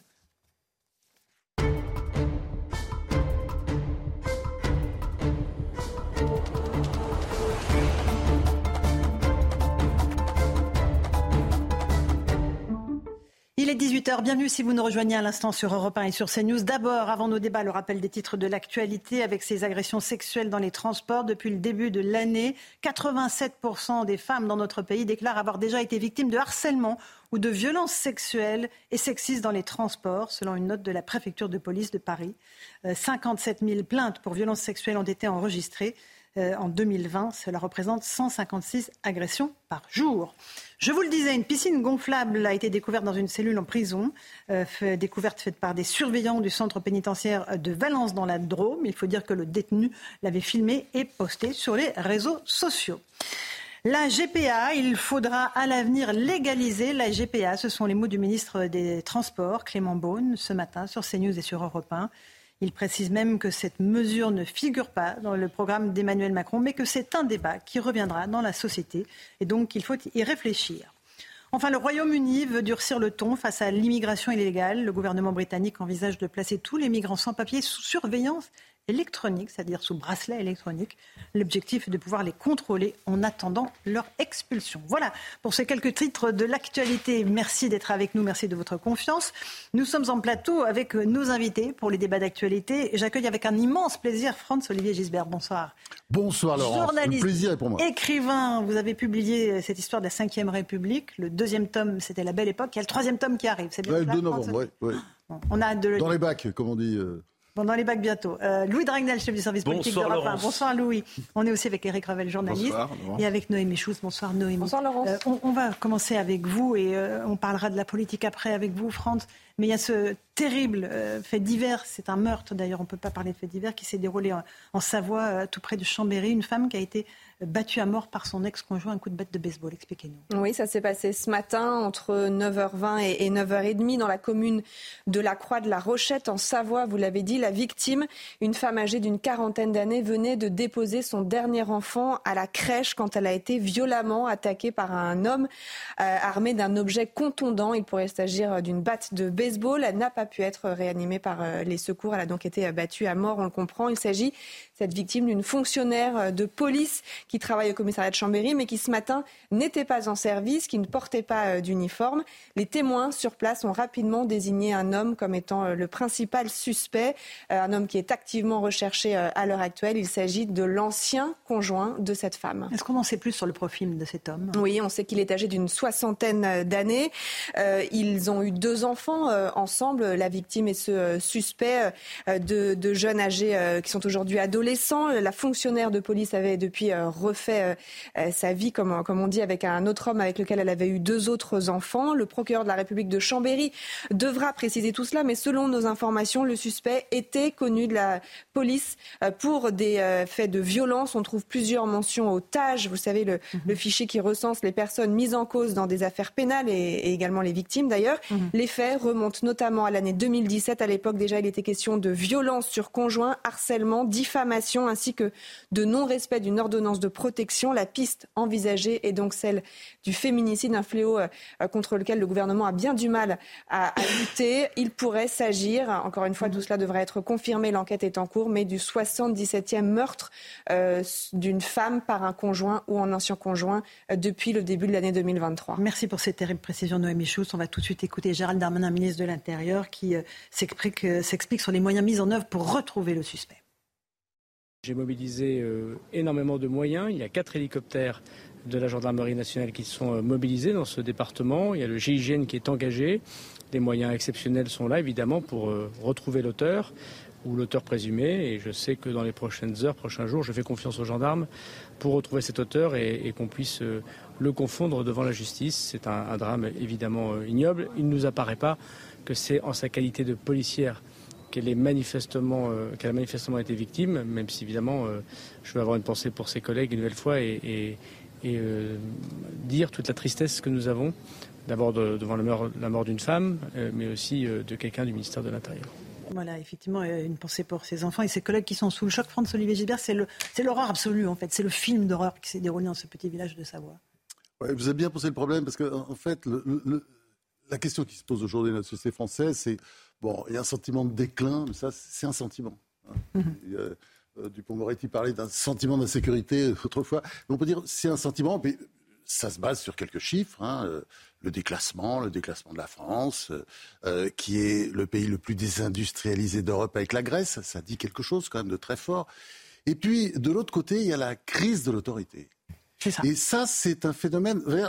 parce que le déclin, si vous voulez, on en parle depuis la fin du 19e. Hein. Il y avait déjà un mouvement décadentiste. Enfin, vous voyez, il y a tout un. Et puis, regardez, déjà, à la fin du, au début du 20e siècle, déjà, il y avait des livres sur le déclin de l'Occident, etc. Bon, mm. des, grands succès. Donc, c'est une vieille histoire. Là, si vous voulez, il se passe quelque chose dans notre société aujourd'hui et qui est tout à fait nouveau. Parce que quand vous parlez de la crise d'autorité, je crois que ce qui est, angoissant, c'est euh, l'absence des valeurs.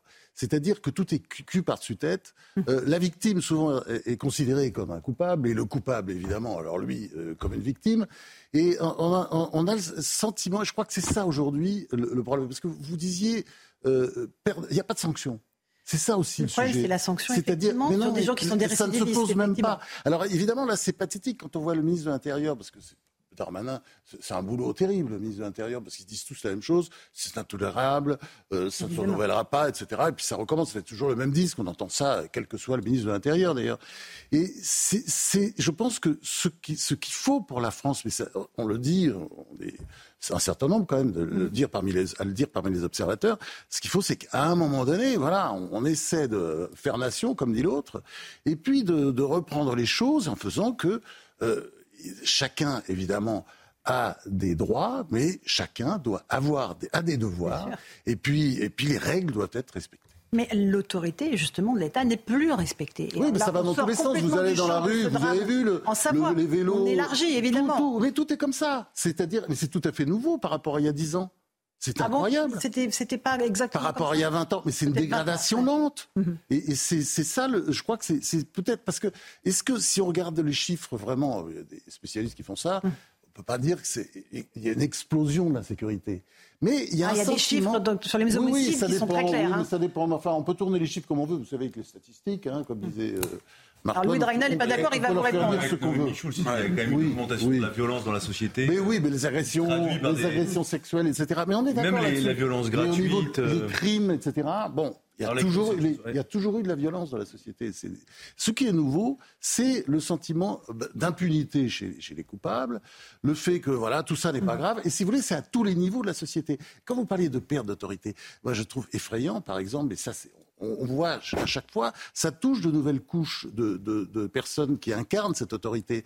Euh, ça a commencé avec les profs, les enseignants qui se faisaient maltraiter, ça a monté, puis maintenant ce sont les élus, euh, c'est le président lui-même, etc. Ça, c'est quelque chose qu'il faut évidemment arrêter. Alors évidemment, Eric euh, Revel, on, est dans un défi, effectivement. on est sur une violence diffuse et qui n'est plus bah, diffuse, qui s'exprime maintenant moi, je suis pas tout à fait d'accord avec Francis Gisbert. C'est-à-dire que je ne pense pas que ce soit lent. Ça s'accélère au contraire. Et il y a un marqueur fort dans notre époque, me semble-t-il. Vous avez raison, ça fait un, bout de temps qu'on parle du déclin de l'Occident. Bavrez a écrit de jolis livres sur le déclin de la France. Mais là, oui, Oswald Spengler, l'historien allemand, en, en, 1914, 14, 18. Ce qui me semble très particulier là, et je pense que c'est une des premières fois que ça arrive dans l'histoire, c'est que à la fois on a une révolution technologique très puissante, le digital. En général, les révolutions industrielles s'accompagnent d'un mieux et d'une d'une direction vers la civilisation. Et là, c'est, je pense, la première fois qu'on a à la, à la, fois une révolution technologique forte, puissante, et une décivilisation euh, en même temps dont l'autorité est un ingrédient parmi d'autres. Mais cette décivilisation-là, elle me frappe parce que, en général, les révolutions technologiques industrielles, elles poussent plutôt à une autre civilisation, pas à une décivilisation. François-Olivier Gisberg, vous êtes d'accord avec ça? Oui, je, c'est pertinent, moi. Non, mais je suis d'accord. De toute façon, c'est un phénomène global. Et puis, il n'y a pas un seul responsable. On ne va pas tomber là tout sur Macron. C'est pas la faute de Macron. Il arrive. J'ai même pas chaîne. Oui, bien sûr. C'est pas, c'est pas le sujet. Quand on parle de ça, c'est pas le sujet. D'ailleurs, c'est même pas un sujet de droite ou de gauche. C'est la société française qui s'effiloche lentement. Le, mot délitement, je trouve, convient tout à fait. Et vous avez raison, il y a des raisons industrielles, il y a toutes sortes de raisons. Mais je pense que le, le point fondamental, c'est l'absence totale d'autorité. C'est-à-dire que personne n'incarne, ne peut, n'a le droit oui, mais alors le chef de l'État aussi. Ça, ça, concerne. Oui, mais ça concerne aussi le chef de l'État. il y a eu la désintégration, de l'éducation nationale euh, quand on a dit que c'est l'enfant roi, c'est lui qui va décider ce qui doit, ce qui l'intéresse, ce qu'il va faire, etc. Euh, bon, et, par exemple quand j'entends dire euh, par le ministre de l'Éducation nationale, Gabriel Attal, bah oui, il serait peut-être bien que les élèves se lèvent quand le prof arrive, et que j'entends dire que c'est révolutionnaire. Bah oui, bah oui, mais c'est très bien. Bah oui, c'est faut apprendre ça, bien sûr. Il faut respecter ses profs. C'est aussi important que de ne pas porter d'abaya en classe. Oui, bon, ça, ça va de soi. Mais là, enfin, il l'a fait. C'est-à-dire que, voilà, c'est important aussi. Un, ministre arrive, il prend une décision. Euh, c'est tout à fait nouveau. Parce que ça aussi, quand on est journaliste comme moi depuis tellement longtemps, qu'on entend tous ces politiques, de droite ou de gauche, dire, mais c'est évident qu'il faut faire ça. Vous leur dites ça. Il faut faire ça. Mais c'est tellement évident. Mais on peut pas. On peut pas le faire. Il y a toujours une bonne raison, mais on peut pas. Et là, de temps en temps, voilà, il y a quelqu'un qui dit, ben, on le fait. Et puis, euh, tout le monde dit d'accord. Bon, après, et il y en a beaucoup qui disent on peut pas. Oui, il y a recours juridique, ça va être très compliqué. Le Conseil d'État, le Conseil d'État, le Conseil constitutionnel, le Conseil d'État qui est un petit peu qui est très politisé, un peu, oui, enfin, et progressiste, disons. il aime bien les islamistes. C'est pas exactement la même chose. On va, oui, mais c'est pas la même chose. Islamiste, progressiste, c'est pas vrai. Ça peut aller ensemble. On fait une toute petite pause. On se retrouve dans un instant dans Punchline sur News Europa avec vous, François-Olivier Gisbert. On écoutera le général de Gaulle. Tiens, ça nous fera ah, du bien ah sur le référendum parce qu'ils ont que ce mot-là à la bouche tous. Eh bien, qu'est-ce qu'il en pensait, lui? On l'écoutera tout de suite. 18h16, on se retrouve en direct dans Punchline sur CNews et sur Europe 1, toujours avec notre ami Franz-Olivier Gisbert, avec Louis de Ragnel et Eric Revel. On a été rejoint par Ludovine de la Recherche. Bonsoir, présidente du syndicat de la famille. On va parler avec vous dans un instant de la gestation pour autrui, qui revient dans le débat à la faveur d'une déclaration de Clément Beaune, ministre des Transports, sur notre antenne. Mais d'abord, j'ai envie de me tourner vers vous, Franz-Olivier Gisbert, grand spécialiste de De Gaulle. C'est euh, l'objet de nombreux de vos livres. Euh, qui incarne l'autorité aujourd'hui? Plus personne. Est-ce que c'est pas vers lui qu'on va se retourner une fois de plus? Et surtout à propos de ce fameux référendum que tout le monde a à la bouche. Il n'y a pas un chef de parti politique qui n'a pas un mot référendum à la, bouche. Également Emmanuel Macron. Je vous propose juste d'écouter le général de Gaulle parler de cette histoire de référendum. C'était en 62 lorsqu'il annonçait son souhait de modifier la Constitution euh, pour euh, éventuellement euh, aller vers des référendums. Par quelle voie convient-il que le pays exprime sa décision? Je réponds par la plus démocratique, par la voie du référendum. C'est aussi la plus justifiée, car le peuple français, qui détient la souveraineté nationale, la détient aussi évidemment dans le domaine constituant.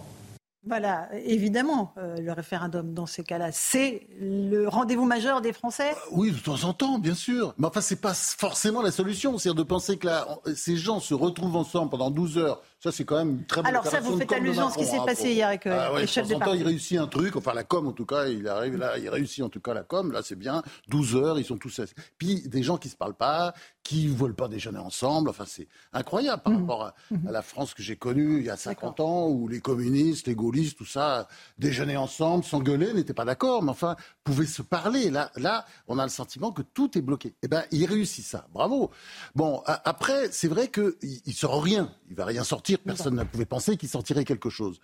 Et euh, l'idée, c'est référendum. Mais non, il y a des lois. Appliquons les lois. Commençons par appliquer les lois. Et puis surtout, je veux dire, qui va incarner cette autorité? Vous savez très bien, Laurence. Ce qui, ce qui, peut, bah, ce sont les valeurs. Il faut retourner ah. aux valeurs. Il y a une très bonne interview dans Le Point cette semaine de Salman Rushdie que je trouve absolument extraordinaire. Je l'ai lu, ça m'arrive rarement. J'étais très ému parfois, presque aux larmes. Et euh, je l'ai relu deux, deux fois. Voilà tellement c'est fort et puissant. Et il y a cette phrase, c'est tellement vrai. La sagesse, ce n'est pas d'être pessimiste ou optimiste, mais d'observer, de savoir quelles sont nos valeurs et de ne rien concéder. Voilà. Est-ce que l'on sait encore quelles sont nos valeurs? C'est ça la vraie question. Est-ce que ce pays, la France, sait encore quelles sont ses valeurs? Je crois, mais simplement, on a honte, euh, on se cache. Euh, voilà, et c'est ça le vrai sujet. Et, et par exemple, le fait que les lois soient pas appliquées, des lois élémentaires, ne soient pas appliquées, que les, les policiers soient complètement dépassés, que, que les juges eux-mêmes euh, sont eux-mêmes dépassés ou politisés d'ailleurs. Bon, ben ça, je pense qu'il faut remettre de l'ordre. Hein, c'est- c'est important, c'est ça l'idée. Donc euh, de l'autorité, sondage- Revel. Alors, il y a un très beau sondage qui a été publié ce matin sur. euh, on a interrogé les Français sur liberté, égalité, fraternité. Bon, les valeurs de la République. Ça, c'est chouette. hein, Alors, les résultats sont incroyables. Euh, la fraternité et la solidarité, c'est au fond du sondage. Et c'est ça le drame. ouais, ils, voilà, ils reconnaissent l'envie de liberté, mais ils estiment qu'ils en ont de moins en moins. Donc, en réalité, les, valeurs, les valeurs, on estime qu'elles sont fondatrices, liberté, égalité, fraternité, dans ce sondage, je crois que c'est Harris Interactive, mais il faudra vérifier, eh ben, en fait, les Français y croient de moins en moins. Et ils disent surtout que les autres ne les respectent pas, alors que eux, ils ont le sentiment, bon, ça c'est les paradoxes français, de les respecter. Mais ça fait quand même un peu mal de voir que liberté, encore un peu, mais il y en a de moins en moins, disent-ils, et euh, égalité, fraternité, c'est en train de tomber aux oubliettes, ce qui est quand même un vrai sujet, parce que dans ces cas-là, s'il n'y a plus d'égalité, pas d'égalitarisme, d'égalité ou de fraternité, ben on a du mal à voir comment l'autorité euh, reprend. la, la- la fraternité, c'est tellement important quand, l'autre nous dit faire nation, mais c'est c'est un joli mot, évidemment. Il faut faire nation, que l'on soit de gauche, que l'on soit de droite. L'autre, c'est qui? C'est. Macron, Franz Pardon? L'autre, c'est Macron? L'autre, c'est Macron. oui, D'accord, ok. Oui, pardon. Vous êtes un peu Bah prémissoti mais avec le président. On cite beaucoup son nom. Mais c'est une expression. Je ne veux pas dire Macron tout le temps. euh, Ok, ok. Voilà, voilà. Donc, faire nation et. euh, je ne fais pas partie de la secte des lécheurs, si vous voulez. Bon, mais je ne suis pas, De fais pas partie non plus des lyncheurs, parce que bon. Oui, oui, ça, non. on connaît bien le triptyque. Je ne veux pas le lyncher. Donc, euh, le mine de la recherche, l'autorité, euh, les valeurs. Alors en fait, moi, je suis d'accord. On pourrait dire qu'il faut des valeurs euh, et qu'il faut être d'accord sur les valeurs. Et c'est là qu'à mon avis, euh, on a une immense difficulté. Euh, Jérôme Fourquet parlait de l'archipélisation de la France. Cette archipélisation, elle conduit à une différenciation suivant les groupes, les communautés, les âges et que sais-je, une différenciation majeure sur les valeurs, euh, d'une part. Euh, et d'autre part, il faut quelqu'un pour incarner les valeurs. Donc en réalité, on revient toujours euh, à la même chose. Et moi, je trouve que là où Emmanuel Macron aurait pu représenter les valeurs de notre pays, euh, eh bien, il se trouve tellement dans le et en même temps dans des contradictions euh, et qu'il ne peut pas incarner euh, quelque chose qui est fort, qui est constant, euh, qui est Bah, il clair. n'aime pas prendre des décisions, c'est clair. Ah, il n'aime pas prendre des décisions. Et puis s'il dit ah, s'il dit oui, il faut dire non en même temps dans la même phrase. Et ça avait été d'ailleurs repéré par les médias tout de suite. Et c'est tellement juste, c'est tellement ce qui le caractérise. Et ça s'est diffusé, euh, je trouve, dans ses équipes, ses ministres, etc. D'une manière très frappante. Ah Tous les jours, il y a des annonces assez Donc chacun supposé euh, du côté des ministres. Personne n'y trouve son On a eu. Gabriel Attal sur la baya, on en parlait, l'interdiction de la baya à l'école. Et puis on a eu Clément Beaune ce matin sur CNews et sur Europe 1 dans l'interview de Sonia Merbrook, qui lui a remis le sujet de la GPA, la gestation pour autrui, euh, sur le débat. On va écouter juste Clément Beaune et puis je vous passe la parole. On me pose des questions sur un certain nombre de convictions et je me suis exprimé. Ça ne résume pas euh, toutes mes positions. Je vais être très clair et précis sur un sujet extrêmement euh, lourd parce qu'il touche à l'éthique, il touche au corps, il touche à la dignité humaine. Ça n'est pas dans le programme présidentiel ou législatif que nous avons proposé aux Français, que le président a proposé aux Français en 2022. C'est clair et net. Ensuite, ces débats de société mettent toujours du temps. Et donc je pense que quand on est un responsable politique, c'est aussi euh, une conviction personnelle que j'ai exprimée, on doit nourrir ces débats avec des arguments. Il n'y a pas de vérité révélée. Ça fait partie des combats pour de- les droits et pour l'égalité, qui fait partie en effet de mon ADN et de mes engagements. Et puis je l'ai dit aussi parce que je crois que sur des sujets intimes, c'est vrai pour la fin de vie, c'est vrai pour la PMA qu'on a voté, j'en suis très fier, mais qui a été un long débat. C'est vrai demain. Parce que ce sera un débat qui reviendra dans la société, la GPA. Il faut réfléchir et poser des arguments. Il n'y a pas de vérité absolue. De L'après Macron a alors- commencé. Ah, vous pensez que déjà Ah bah, il c'est l'après Macron. Ah, il Bon. s'en fout. Ok, Euh, ok. euh, objectif 2027. Alors, sur le fond, de la Recherche, il, il évoque le principe de l'égalité. Égalité entre les couples homosexuels pour avoir un enfant, avec cette gestation pour autrui. Et ce qui est extraordinaire, c'est qu'un peu avant, dans la même émission, il parlait de l'égalité homme-femme, il parlait des droits des femmes et il parlait euh, de la lutte contre la violence faite aux femmes. Quelques minutes plus tard, il dit qu'il est favorable à la gestation pour autrui, à la pratique des mères porteuses. C'est stupéfiant en termes de non-respect de la femme, d'exploitation de la femme, d'invisibilisation aussi. On ne peut. euh, euh, enfin, je- je- la GPA est l'une des choses les pires euh, en la matière. Et d'ailleurs, dans un enfant pour quelqu'un d'autre. hein. Oui, alors en moyennant rétribution.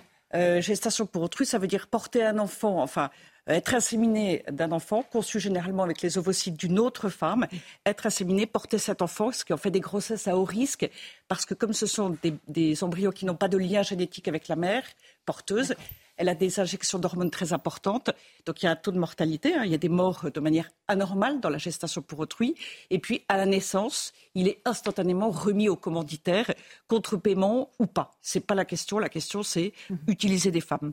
Et euh, euh, Monsieur, Monsieur Beaune, visiblement, n'a aucune idée de ce qu'est la maternité. Ce qui est frappant aussi, euh, c'est qu'il ne dit pas à un seul instant, il n'y a pas un mot pour les mères porteuses c'est le mépris des femmes. Il n'aime pas les femmes. Ah, il, on ne peut pas, déduire ça de ses propos, Madame La Rochère. Mépriser les femmes. Non, non, non.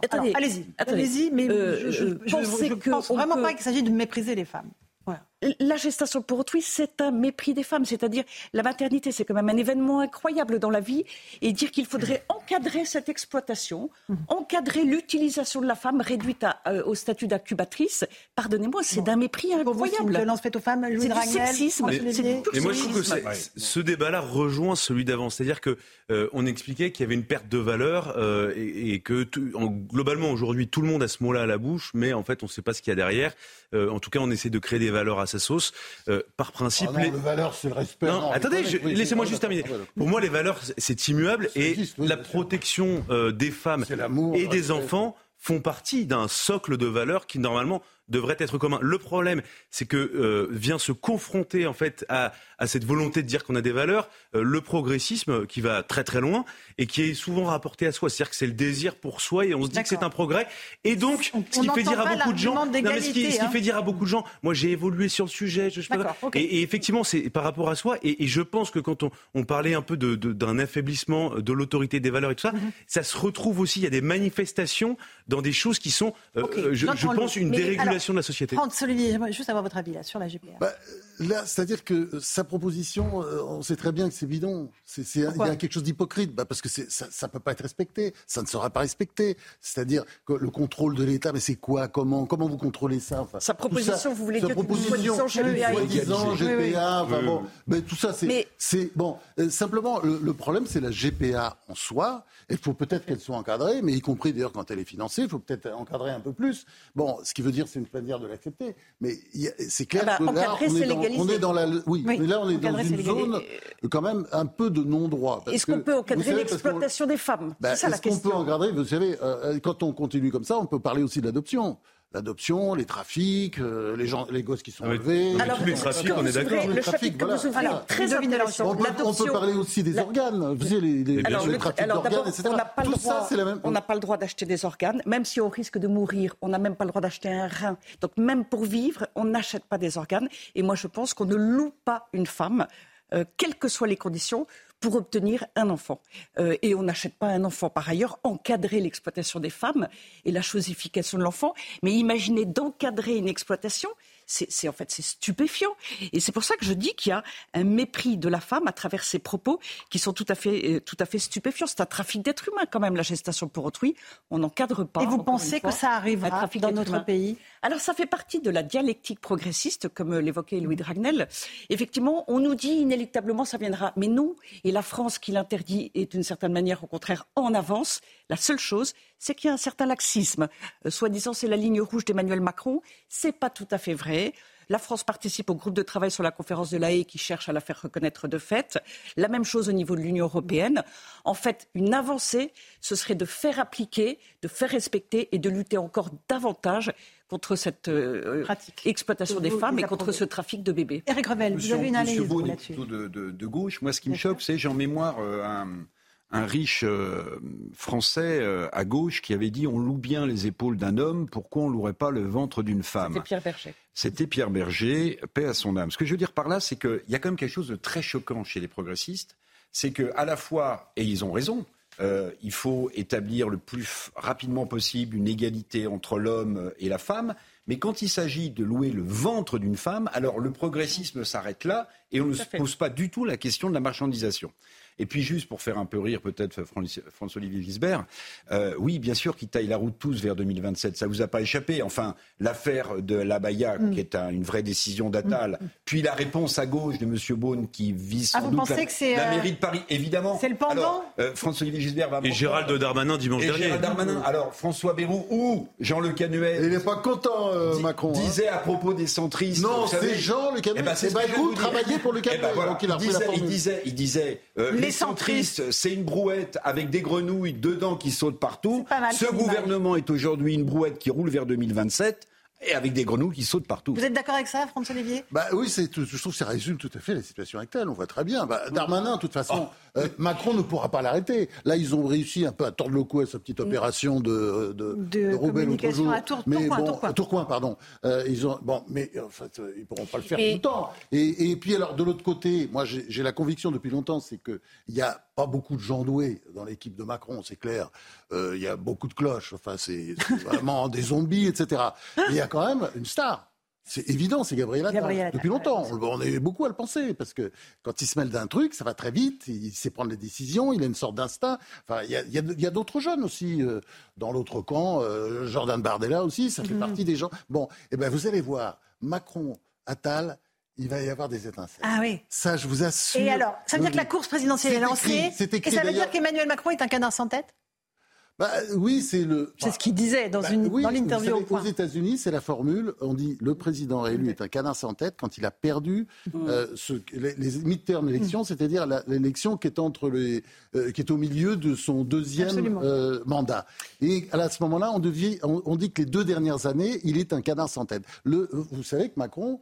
Euh, Enfin, il ne le sait pas, mais il faut peut-être le dire. D'ailleurs, il faudrait que quelqu'un le lui dise. Il a perdu les élections législatives l'année dernière. hein. Mhm. Il croit qu'il les a pas perdues. Donc c'est pour ça qu'il fait euh, cette espèce de grand raout euh, Mhm. avec euh, avec les On voit le nombre de à 49.3 qu'il a utilisé comme une 49.3. illustration Bon, du voilà. fait qu'il a perdu. Mais il a perdu les élections. Donc, il n'a pas voulu faire une coalition parce qu'il ne sait pas très bien faire de la politique. Il ne sait pas que la politique, c'est écouter des gens extrêmement rasoirs et barbants pendant des heures, jusqu'à 3 heures du matin. Enfin, Mitterrand, Chirac, Il ils ont tous fait ça. dernière. Oui, bah, il l'a fait, il fait, mais il n'y avait pas d'objectif, il n'y avait pas Oui, d'objet. euh, non, mais donc, et, et ça, Euh. c'est, il aurait fallu passer par là. Donc, il fait pas de coalition, comme je vous signale, on en fait dans tous les pays Oui, d'Europe. il aurait pu dans le ces faire. cas-là, comme en Allemagne, comme en Espagne en ce moment, il y en aura certainement une à droite ou à gauche à un moment donné. Donc voilà. Et ça, c'est, c'est, c'est le gros problème de Macron. Un tout petit mot, Ludovic, Oui, de la propos des grenouilles qui sortent de tous les côtés. De fait, euh, Ça Monsieur nous a Beaune plu, a ça, hein. parfaitement, tout à fait, a parfaitement préparé bon, le sa canoë, sortie. hein. Il est ministre des Transports et il a une question sur la GPA, qui fait même le titre de l'article. Donc c'était évidemment demandé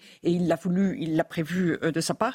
Et juste un dernier point, euh, imaginez que on puisse exploiter des femmes parce qu'elles sont femmes. Voilà qui est une inégalité incroyable euh, qu'il envisage et qu'il Voilà souhaiterait votre lui réponse euh, créer. à l'argument d'égalité qui était Voilà.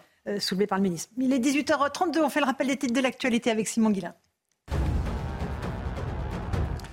Faut-il sanctionner plus durement les consommateurs pour lutter contre le trafic de drogue? Eh bien la réponse est oui pour 75% des Français. C'est le résultat de notre dernier sondage CSA pour CNews, un taux qui monte même à 85% pour la catégorie des 18-24 ans. L'inflation repart à la hausse au mois d'août, selon une première estimation de l'INSEE. L'indice des prix à la consommation a progressé de 4,8% sur un an.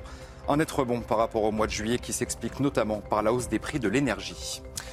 Et puis au Gabon, l'opposition demande aux putschistes de reconnaître la victoire du président réélu Ali Bongo. De son côté, le président de transition Aligui Nguema assure que toutes les dispositions seront prises afin de garantir le respect des engagements du pays, aussi bien sur le plan extérieur qu'intérieur. Beaucoup Simon Guillain. On fait une toute petite pause. On se retrouve dans un instant sur Europe 1 et sur CNews pour Punchline. On aura comme invité Vincent Jeanbrun, le maire de l'Aïle-les-Roses, euh, dont la famille avait été euh, blessée lors des émeutes euh, de juillet dernier. On prendra des nouvelles de sa famille dans un instant. Revenez, tout de suite.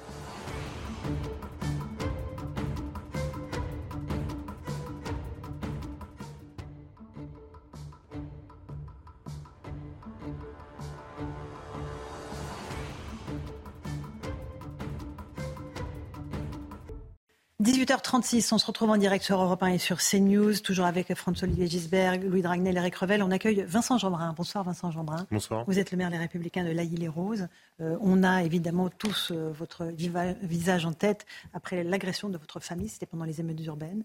Euh, votre femme s'est blessée alors qu'elle tentait de fuir votre domicile attaquée par des délinquants, peut-être des trafiquants de drogue, on, on ne sait pas. Parce que à l'heure où on se parle, ces euh, suspects, ces individus n'ont pas été retrouvés. C'est bien cela, Vincent Jeanbrun?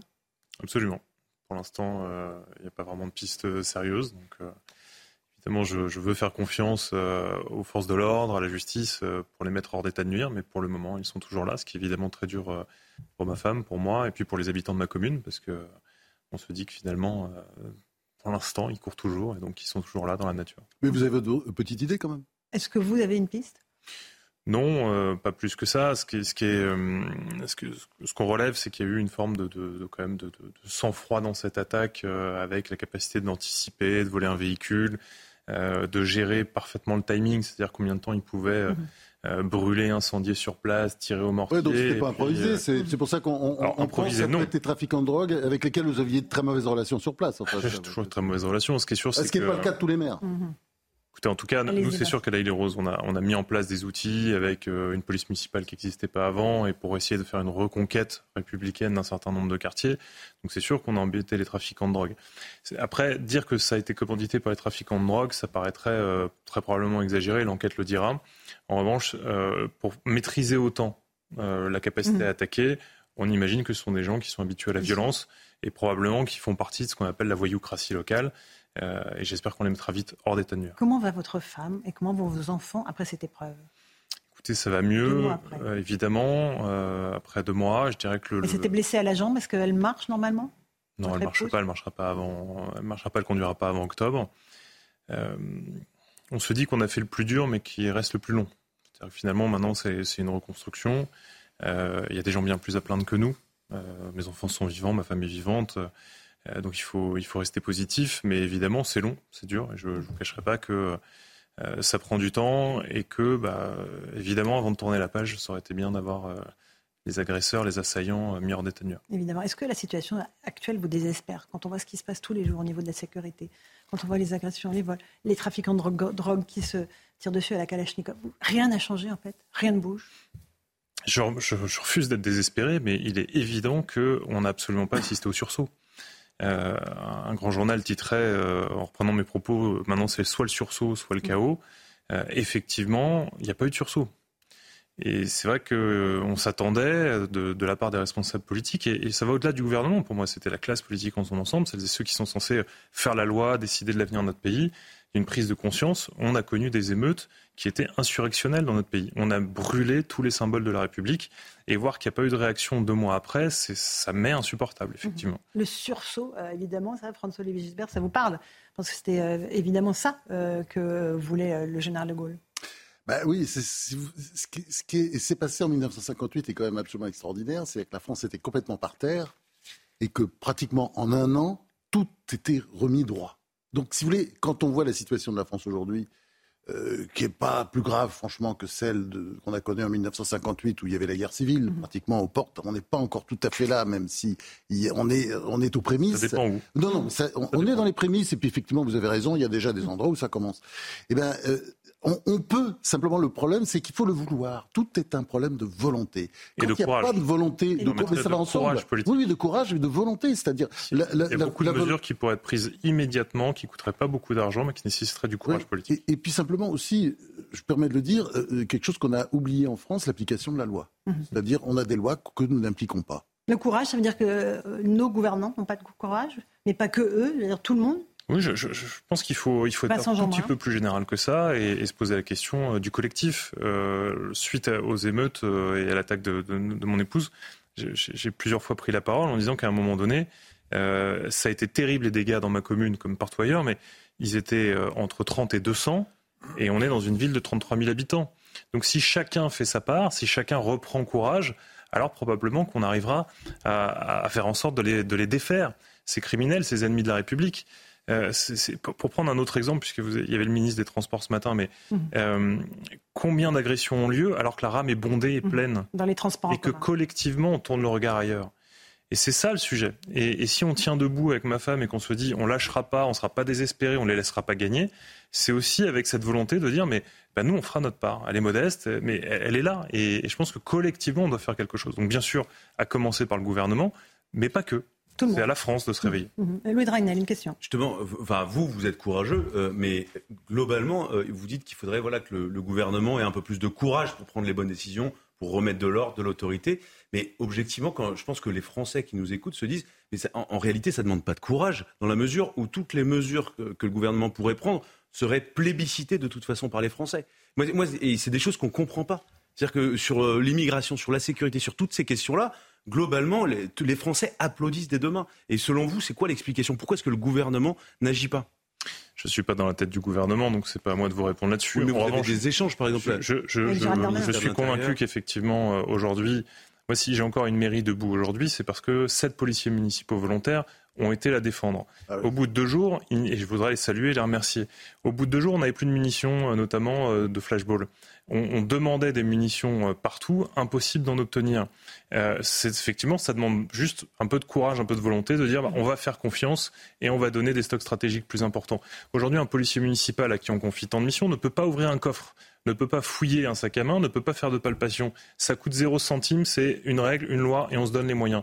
Il y a des choses à faire de cette nature. Mais on l'a vu. du courage. C'est, alors, je suis d'accord avec vous, c'est du bon sens. C'est du bon sens.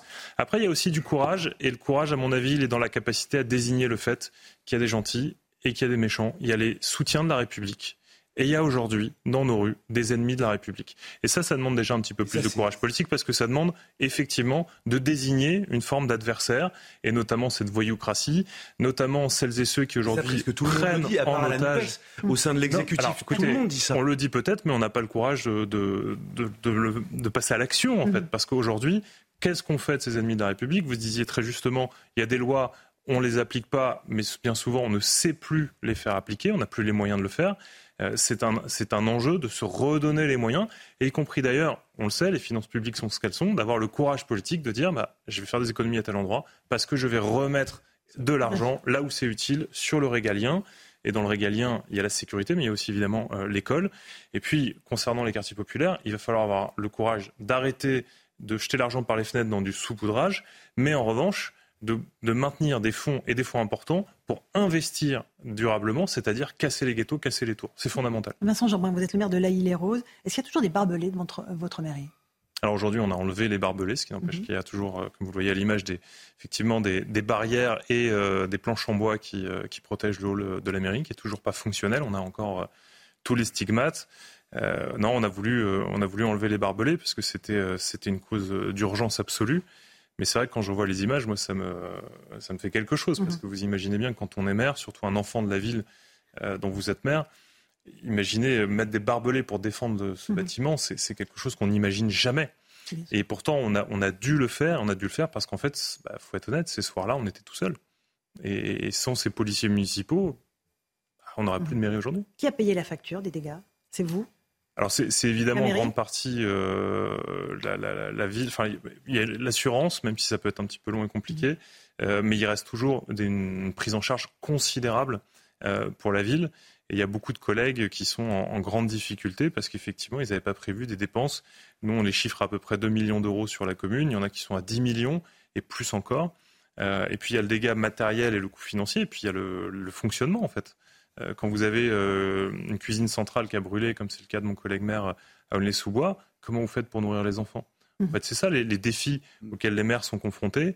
Et là aussi, bon, il y a eu des annonces de fête, mais on se sent quand même un petit peu seul. Quoi. Mmh. Effectivement, il faut faire payer les délinquants, ceux qui ont commis les actes? Si on avait le moyen de les faire payer, il faudrait le faire. Maintenant, c'est une illusion? Euh, attention aux formules mmh. faciles, c'est comment on le fait. Et le risque, ce serait de faire payer celles et ceux qui habitent dans ces quartiers qui n'ont rien demandé si ce n'est la paix et la tranquillité, et euh, qui sont, eux, pris en otage par une minorité de délinquants. Donc attention aux formules faciles. Euh, dans un monde où on saurait faire payer les délinquants, évidemment qu'il faudrait le faire. Là, tout de suite, euh, je ne sais pas du tout comment ça possible. Éric Revel, une question? oui, enfin oui, je vais vous poser une question, mais je serai un peu plus dur que vous. C'est-à-dire que moi, je pense que la classe politique manque pas, manque pas de courage. Elle est lâche, notamment ceux qui gouvernent depuis des années et des décennies. Pourquoi je vous dis ça? Parce qu'en fait, vous avez très bien réagi, vous avez dit, moi je m'attendais à ce que, derrière ce qui s'est passé dans votre commune, mais ailleurs en France, que le gouvernement euh, propose un plan d'urgence, enfin qu'on s'empare du sujet, qu'on le traite au moins. Il ne s'est rien passé. Donc on continue à mettre la poussière sous le tapis, on continue à mettre la poussière sous le tapis, mais ça, ça, remonte à, à tel point qu'aujourd'hui, en fait, on ne voit plus le tapis. Il n'y a plus que la poussière. Il n'y a plus que la poussière. Ça, c'est pour les gouvernants. Et puis pour les citoyens, pardonnez-moi, vous avez pris un très bon exemple.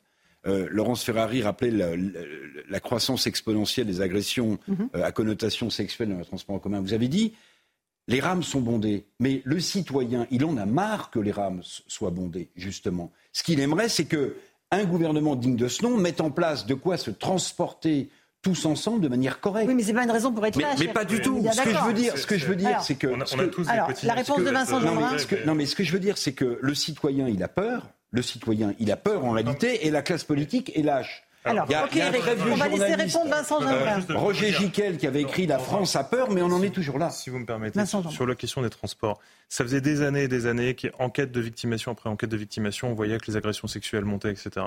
Euh, la présidente de région Valérie Pécresse prend une mesure concrète, simple, efficace. Premier euh, wagon réservé aux femmes et avec vidéosurveillance. Eh ben, c'est idiot, mais c'est du concret, c'est une réponse efficace, on est pragmatique, on n'est pas dans la politique politicienne. Donc des solutions, on peut en apporter. C'est vrai pour l'exemple qu'on vient de prendre, c'est vrai aussi pour les quartiers. Et, ces, quartiers aujourd'hui qui sont des quartiers de non-France, de non-République, parce que je suis désolé, quand on ne peut plus protéger les concitoyens qui habitent à l'intérieur, quand les médecins n'y rentrent plus, quand les pompiers n'y rentrent plus, faute d'être agressés, quand même le facteur n'y rentre plus, il n'y a rien de changé, rien de changé aujourd'hui depuis deux mois. Et c'est vrai que ça fait euh, longtemps que c'était en train de se, déliter. Bah, quand vous êtes citoyen français et que vous n'avez pas d'autre choix que d'habiter là, pardon, euh, vous avez des raisons de douter de la force de la République, vous avez des raisons de douter de la promesse républicaine parce qu'elle n'est pas tenue dans ces quartiers. Mm. J'ai eu une expression un peu forte, mais je la redis ici, ces citoyens-là sont pris en otage, en otage avec des terroristes qui sont armés maintenant de Kalachnikov et qui décident qui a le droit de sortir et de rentrer de ces quartiers, qui a le droit euh, d'aller rendre visite ou pas rendre visite. Et eh bien ça, c'est pas acceptable pour moi. Je veux rester positif, je veux rester combatif. Je suis convaincu, comme vous le disiez, qu'avec du courage, on peut avoir un sursaut. Et je vais même jusqu'à vous dire que il ne faut pas détourner le regard de ces quartiers. Si on apporte des solutions dans ces quartiers, si on sait ramener la tranquillité, la sécurité, l'éducation, la culture, etc., alors qui peut le plus, peut le moins? Si on réussit là, on réussira partout en France. Évident. C'est mhm. évident. Louis Dragnel, une question à Vincent Donc, vous, vous, êtes optimiste, mais on entend bien. Combatif. Combatif, pardon. Mais le problème est absolument pas réglé à vous entendre. Absolument pas. Il a pas un est-ce que vous craignez Est-ce que parce que compte tenu de l'émotion qu'a suscité ce qui vous est arrivé, euh, est-ce que vous pensez, ma question est un peu horrible, hein, mais que exactement la même situation pourrait se reproduire dans six mois, dans un an? Je, l'affirme avec certitude. L'été a éteint les flammes, mais les braises sont toujours là. Il suffit d'un petit rien, d'une petite brise pour que l'incendie reparte. Euh, même cause, même effet. Les quartiers sont toujours là, la même situation sociale, la même tension, et même pire, parce que ils ont testé la République. La République n'a pas réagi. Et vous en voulez 10 000 euh, émeutiers ont testé la République, l'ont attaqué, l'ont blessé. Et, la République n'a pas réagi. Donc, en, fait, ce sera pire la prochaine fois. ça ira plus loin. On en revient toujours à la question que posait euh, Laurence Ferrari au début, c'est euh, sur l'autorité, le, délitement de l'autorité, parce que c'est ça finalement l'explication, non? Il y, a, évidemment l'autorité, c'est le préalable à tout, le respect de la règle et de la loi, le droit doit s'appliquer. Aujourd'hui, il ne s'applique pas dans ces quartiers, comme dans plein d'autres endroits en France, il faut être honnête. Et deuxième sujet, c'est quand même l'espoir. C'est-à-dire que, encore une fois, ne confondons pas la minorité qui pourrit la vie de tout le monde et celles et ceux qui sont dedans. Parce qu'en fait, ce qui fait le lit et l'assise de ces minorités, d'ailleurs, que ce soit la minorité criminelle ou que ce soit la minorité séparatiste, mhm. parce qu'elle existe aussi dans ces quartiers, elle fait son lit sur justement la faiblesse de la République. Et donc, et soyons capables, une fois que l'autorité est rétablie, d'aller aussi redonner de l'espoir à ces jeunes. Moi, je suis un enfant de ces quartiers. Quand j'étais gamin, on n'avait pas tout, mais en tout cas, on avait l'espoir. On était convaincu qu'on allait s'en sortir. On y croyait très très fort. Et, on y croyait aussi parce qu'il y avait déjà à l'époque des, enseignants qui avaient la foi. Euh, on avait un, système public qui nous donnait encore de l'espoir. Euh, aujourd'hui, cet espoir-là, faut être honnête, il a énormément reculé. C'est d'ailleurs aussi bien la preuve que ce n'est pas les, millions injectés qui donnent de l'espoir. Pour moi, la, symbolique est très différente. Emmanuel Macron a reçu tous les chefs de parti, y compris Eric euh, Ciotti, hier pendant plus de 12 heures. Vous êtes déçu du résultat? Il n'y a pas de résultat, mais surtout, c'était quoi Un plan anti-ghetto que vous attendiez? Des choses très concrètes qui n'ont pas euh, été évoquées? je, suis euh, démocrate, donc je me réjouis que les gens se rencontrent et discutent. Euh, c'est vrai que j'ai entendu plein de sujets passionnants et importants. On a parlé d'écologie, si j'ai bien compris. On a parlé d'éducation. On a parlé effectivement de proportionnel. Des sujets importants. Mais j'avais compris que cette réunion, elle avait d'abord euh, pour but de réagir à ce qui s'était passé. Au fait que notre pays, la France, a été mise à feu et à sang pendant euh, plusieurs jours et qu'effectivement, des maires ont été attaqués. Au-delà de ma personne, il y en a eu beaucoup qui ont été attaqués. Et effectivement, oui, je, suis, je suis surpris, pour pas dire profondément déçu qu'il n'y ait pas eu de réaction, en tout cas que cette thématique n'ait pas été abordée plus sérieusement, avec un plan d'action derrière. Donc, euh, oui, c'est certain, et c'est pas grave, on va se prendre en main et on mhm. ira avec les collègues qui ont été touchés. Euh, on va se rencontrer, je ne sais pas encore sous quelle forme, mais on se prendra en main parce qu'on ne peut pas laisser faire. On ne peut pas euh, juste se dire c'est un fait divers et on passe à autre chose. Donc vous organisez. Euh, quand vous dites la France n'a pas réagi, euh, le garde des Sceaux dit il y a eu des interpellations. 4000 personnes interpellées, 90% des condamnés, il y en a eu 1787, ont été condamnés à des peines de prison. C'est pas, de la, pas réagir, c'est pas suffisant? Pour vous? Le président de la République lui-même dit dans le point 10 000 émeutiers à peu près. Vous venez de rappeler les chiffres. 4000 personnes interpellées et 1000 et, et 1787 condamnés à la prison. 10 000, moins de 2000 euh, condamnations. Mm. Sur la commune de laïle les roses zéro interpellation pendant les cinq jours d'émeute. Zéro. Zéro. Pas une interpellation. Après, il y en a eu. Alors après, il y a eu celle dans, mon affaire et les, les, 12 personnes ont été relâchées instantanément. Mais considérant les émeutes, euh, le fait qu'on vienne brûler un relais mairie, un marché, qu'on attaque la, mairie, qu'on essaye de, brûler vivant euh, les policiers municipaux et l'attaque de ma famille, il y a eu zéro interpellation. Donc c'est quand même là où je dis ceux qui ont connu ça, ceux qui ont pillé des centres commerciaux, qui ont pillé des boutiques, qui ont brûlé et incendié, ils sont entrés chez eux, ils sont peut-être partis en vacances, et puis là ils reviennent en se disant finalement, je n'ai mhm. pas couru grand-chose, il n'y a pas eu beaucoup de risques. Donc c'est en ça que la, République symboliquement n'a pas répondu. Et, attention, n'entendez pas une critique vis-à-vis de nos fonctionnaires de police ou euh, des systèmes de la justice. Ils font, euh, les fonctionnaires de justice font un travail énorme avec très très peu de moyens. Donc il y, a une volonté de réagir, mais on voit bien que c'est systémique. On est faible aujourd'hui, on est très très faible. Mm. Or, les ennemis de la République sont plus forts qu'avant et sont de plus en plus nombreux. François-Olivier Gisberg, on disait, et je l'ai dit, moi à l'époque, Vincent Gendrin, c'est le visage de la France. C'est un maire courage euh, dont la femme a été attaquée. Euh, c'est quelqu'un qui, en politique, doit s'engager, euh, selon vous, encore plus, peut-être au niveau national? Bah, Oui, je pense, parce que tout le monde était extrêmement bah, ému et frappé fait par l'espèce de force qu'il incarne. D'ailleurs, on le voit très bien ici. Enfin, une espèce de. de force. oui, de force, comme dirait mhm. le, général de Gaulle dont on parlait tout à l'heure. Mais je pense qu'on a besoin de ça. C'est-à-dire, on a besoin de, de, bon sens. Euh, tout, ça, on se dit, en fait, et c'est ça qui est effrayant dans cette histoire, ce serait relativement simple ce serait relativement simple si c'est. Il faut évidemment, il faut pas d'oukase, il faut désigner personne, mais il faut juste régler les problèmes et mhm. sanctionner quand il faut sanctionner. Parce que vous parlez des peines de prison, c'est très bien en plus. Quand c'est un an de prison, de toute façon, c'est. on ne sait pas quelle peine de prison, effectivement. De toute façon, euh, un an de prison, vous êtes condamné à un an de prison. Vous en France, en tout cas, pas. ailleurs, pas à l'étranger, mais en tout cas, en France, c'est comme si c'était rien du tout. Donc, euh, c'est ça le problème que nous avons aujourd'hui. Et donc, effectivement, euh, je pense d'ailleurs, bah, vous savez très bien que tout le monde vous regarde. Vous êtes très regardé, vous êtes euh, voilà, vous êtes vous, Vincent Jeanbrun. Vous comptiez déjà un peu, mais dans, dans l'île de, en Ile-de-France, mais là aujourd'hui, c'est sûr que vous incarnez quelque chose de fort. Parce que vous avez tenu. Et, c'est vrai, c'est ça que les Français veulent, hmm. des, des, gouvernants qui tiennent. Et on tiendra et, encore. Et ceux qui n'ont pas toujours, hélas. Si vous me permettez, ne commettons pas cette erreur d'attendre une personne, ah, un homme, une femme mmh. providentielle. Et c'est un peu le sujet en France, c'est qu'en fait, on a, presque gardé encore cet esprit un peu monarchique en disant un jour, il y a une personne qui va mmh. tout résoudre. On a, on a eu le général de Gaulle, et aujourd'hui, il n'est plus là.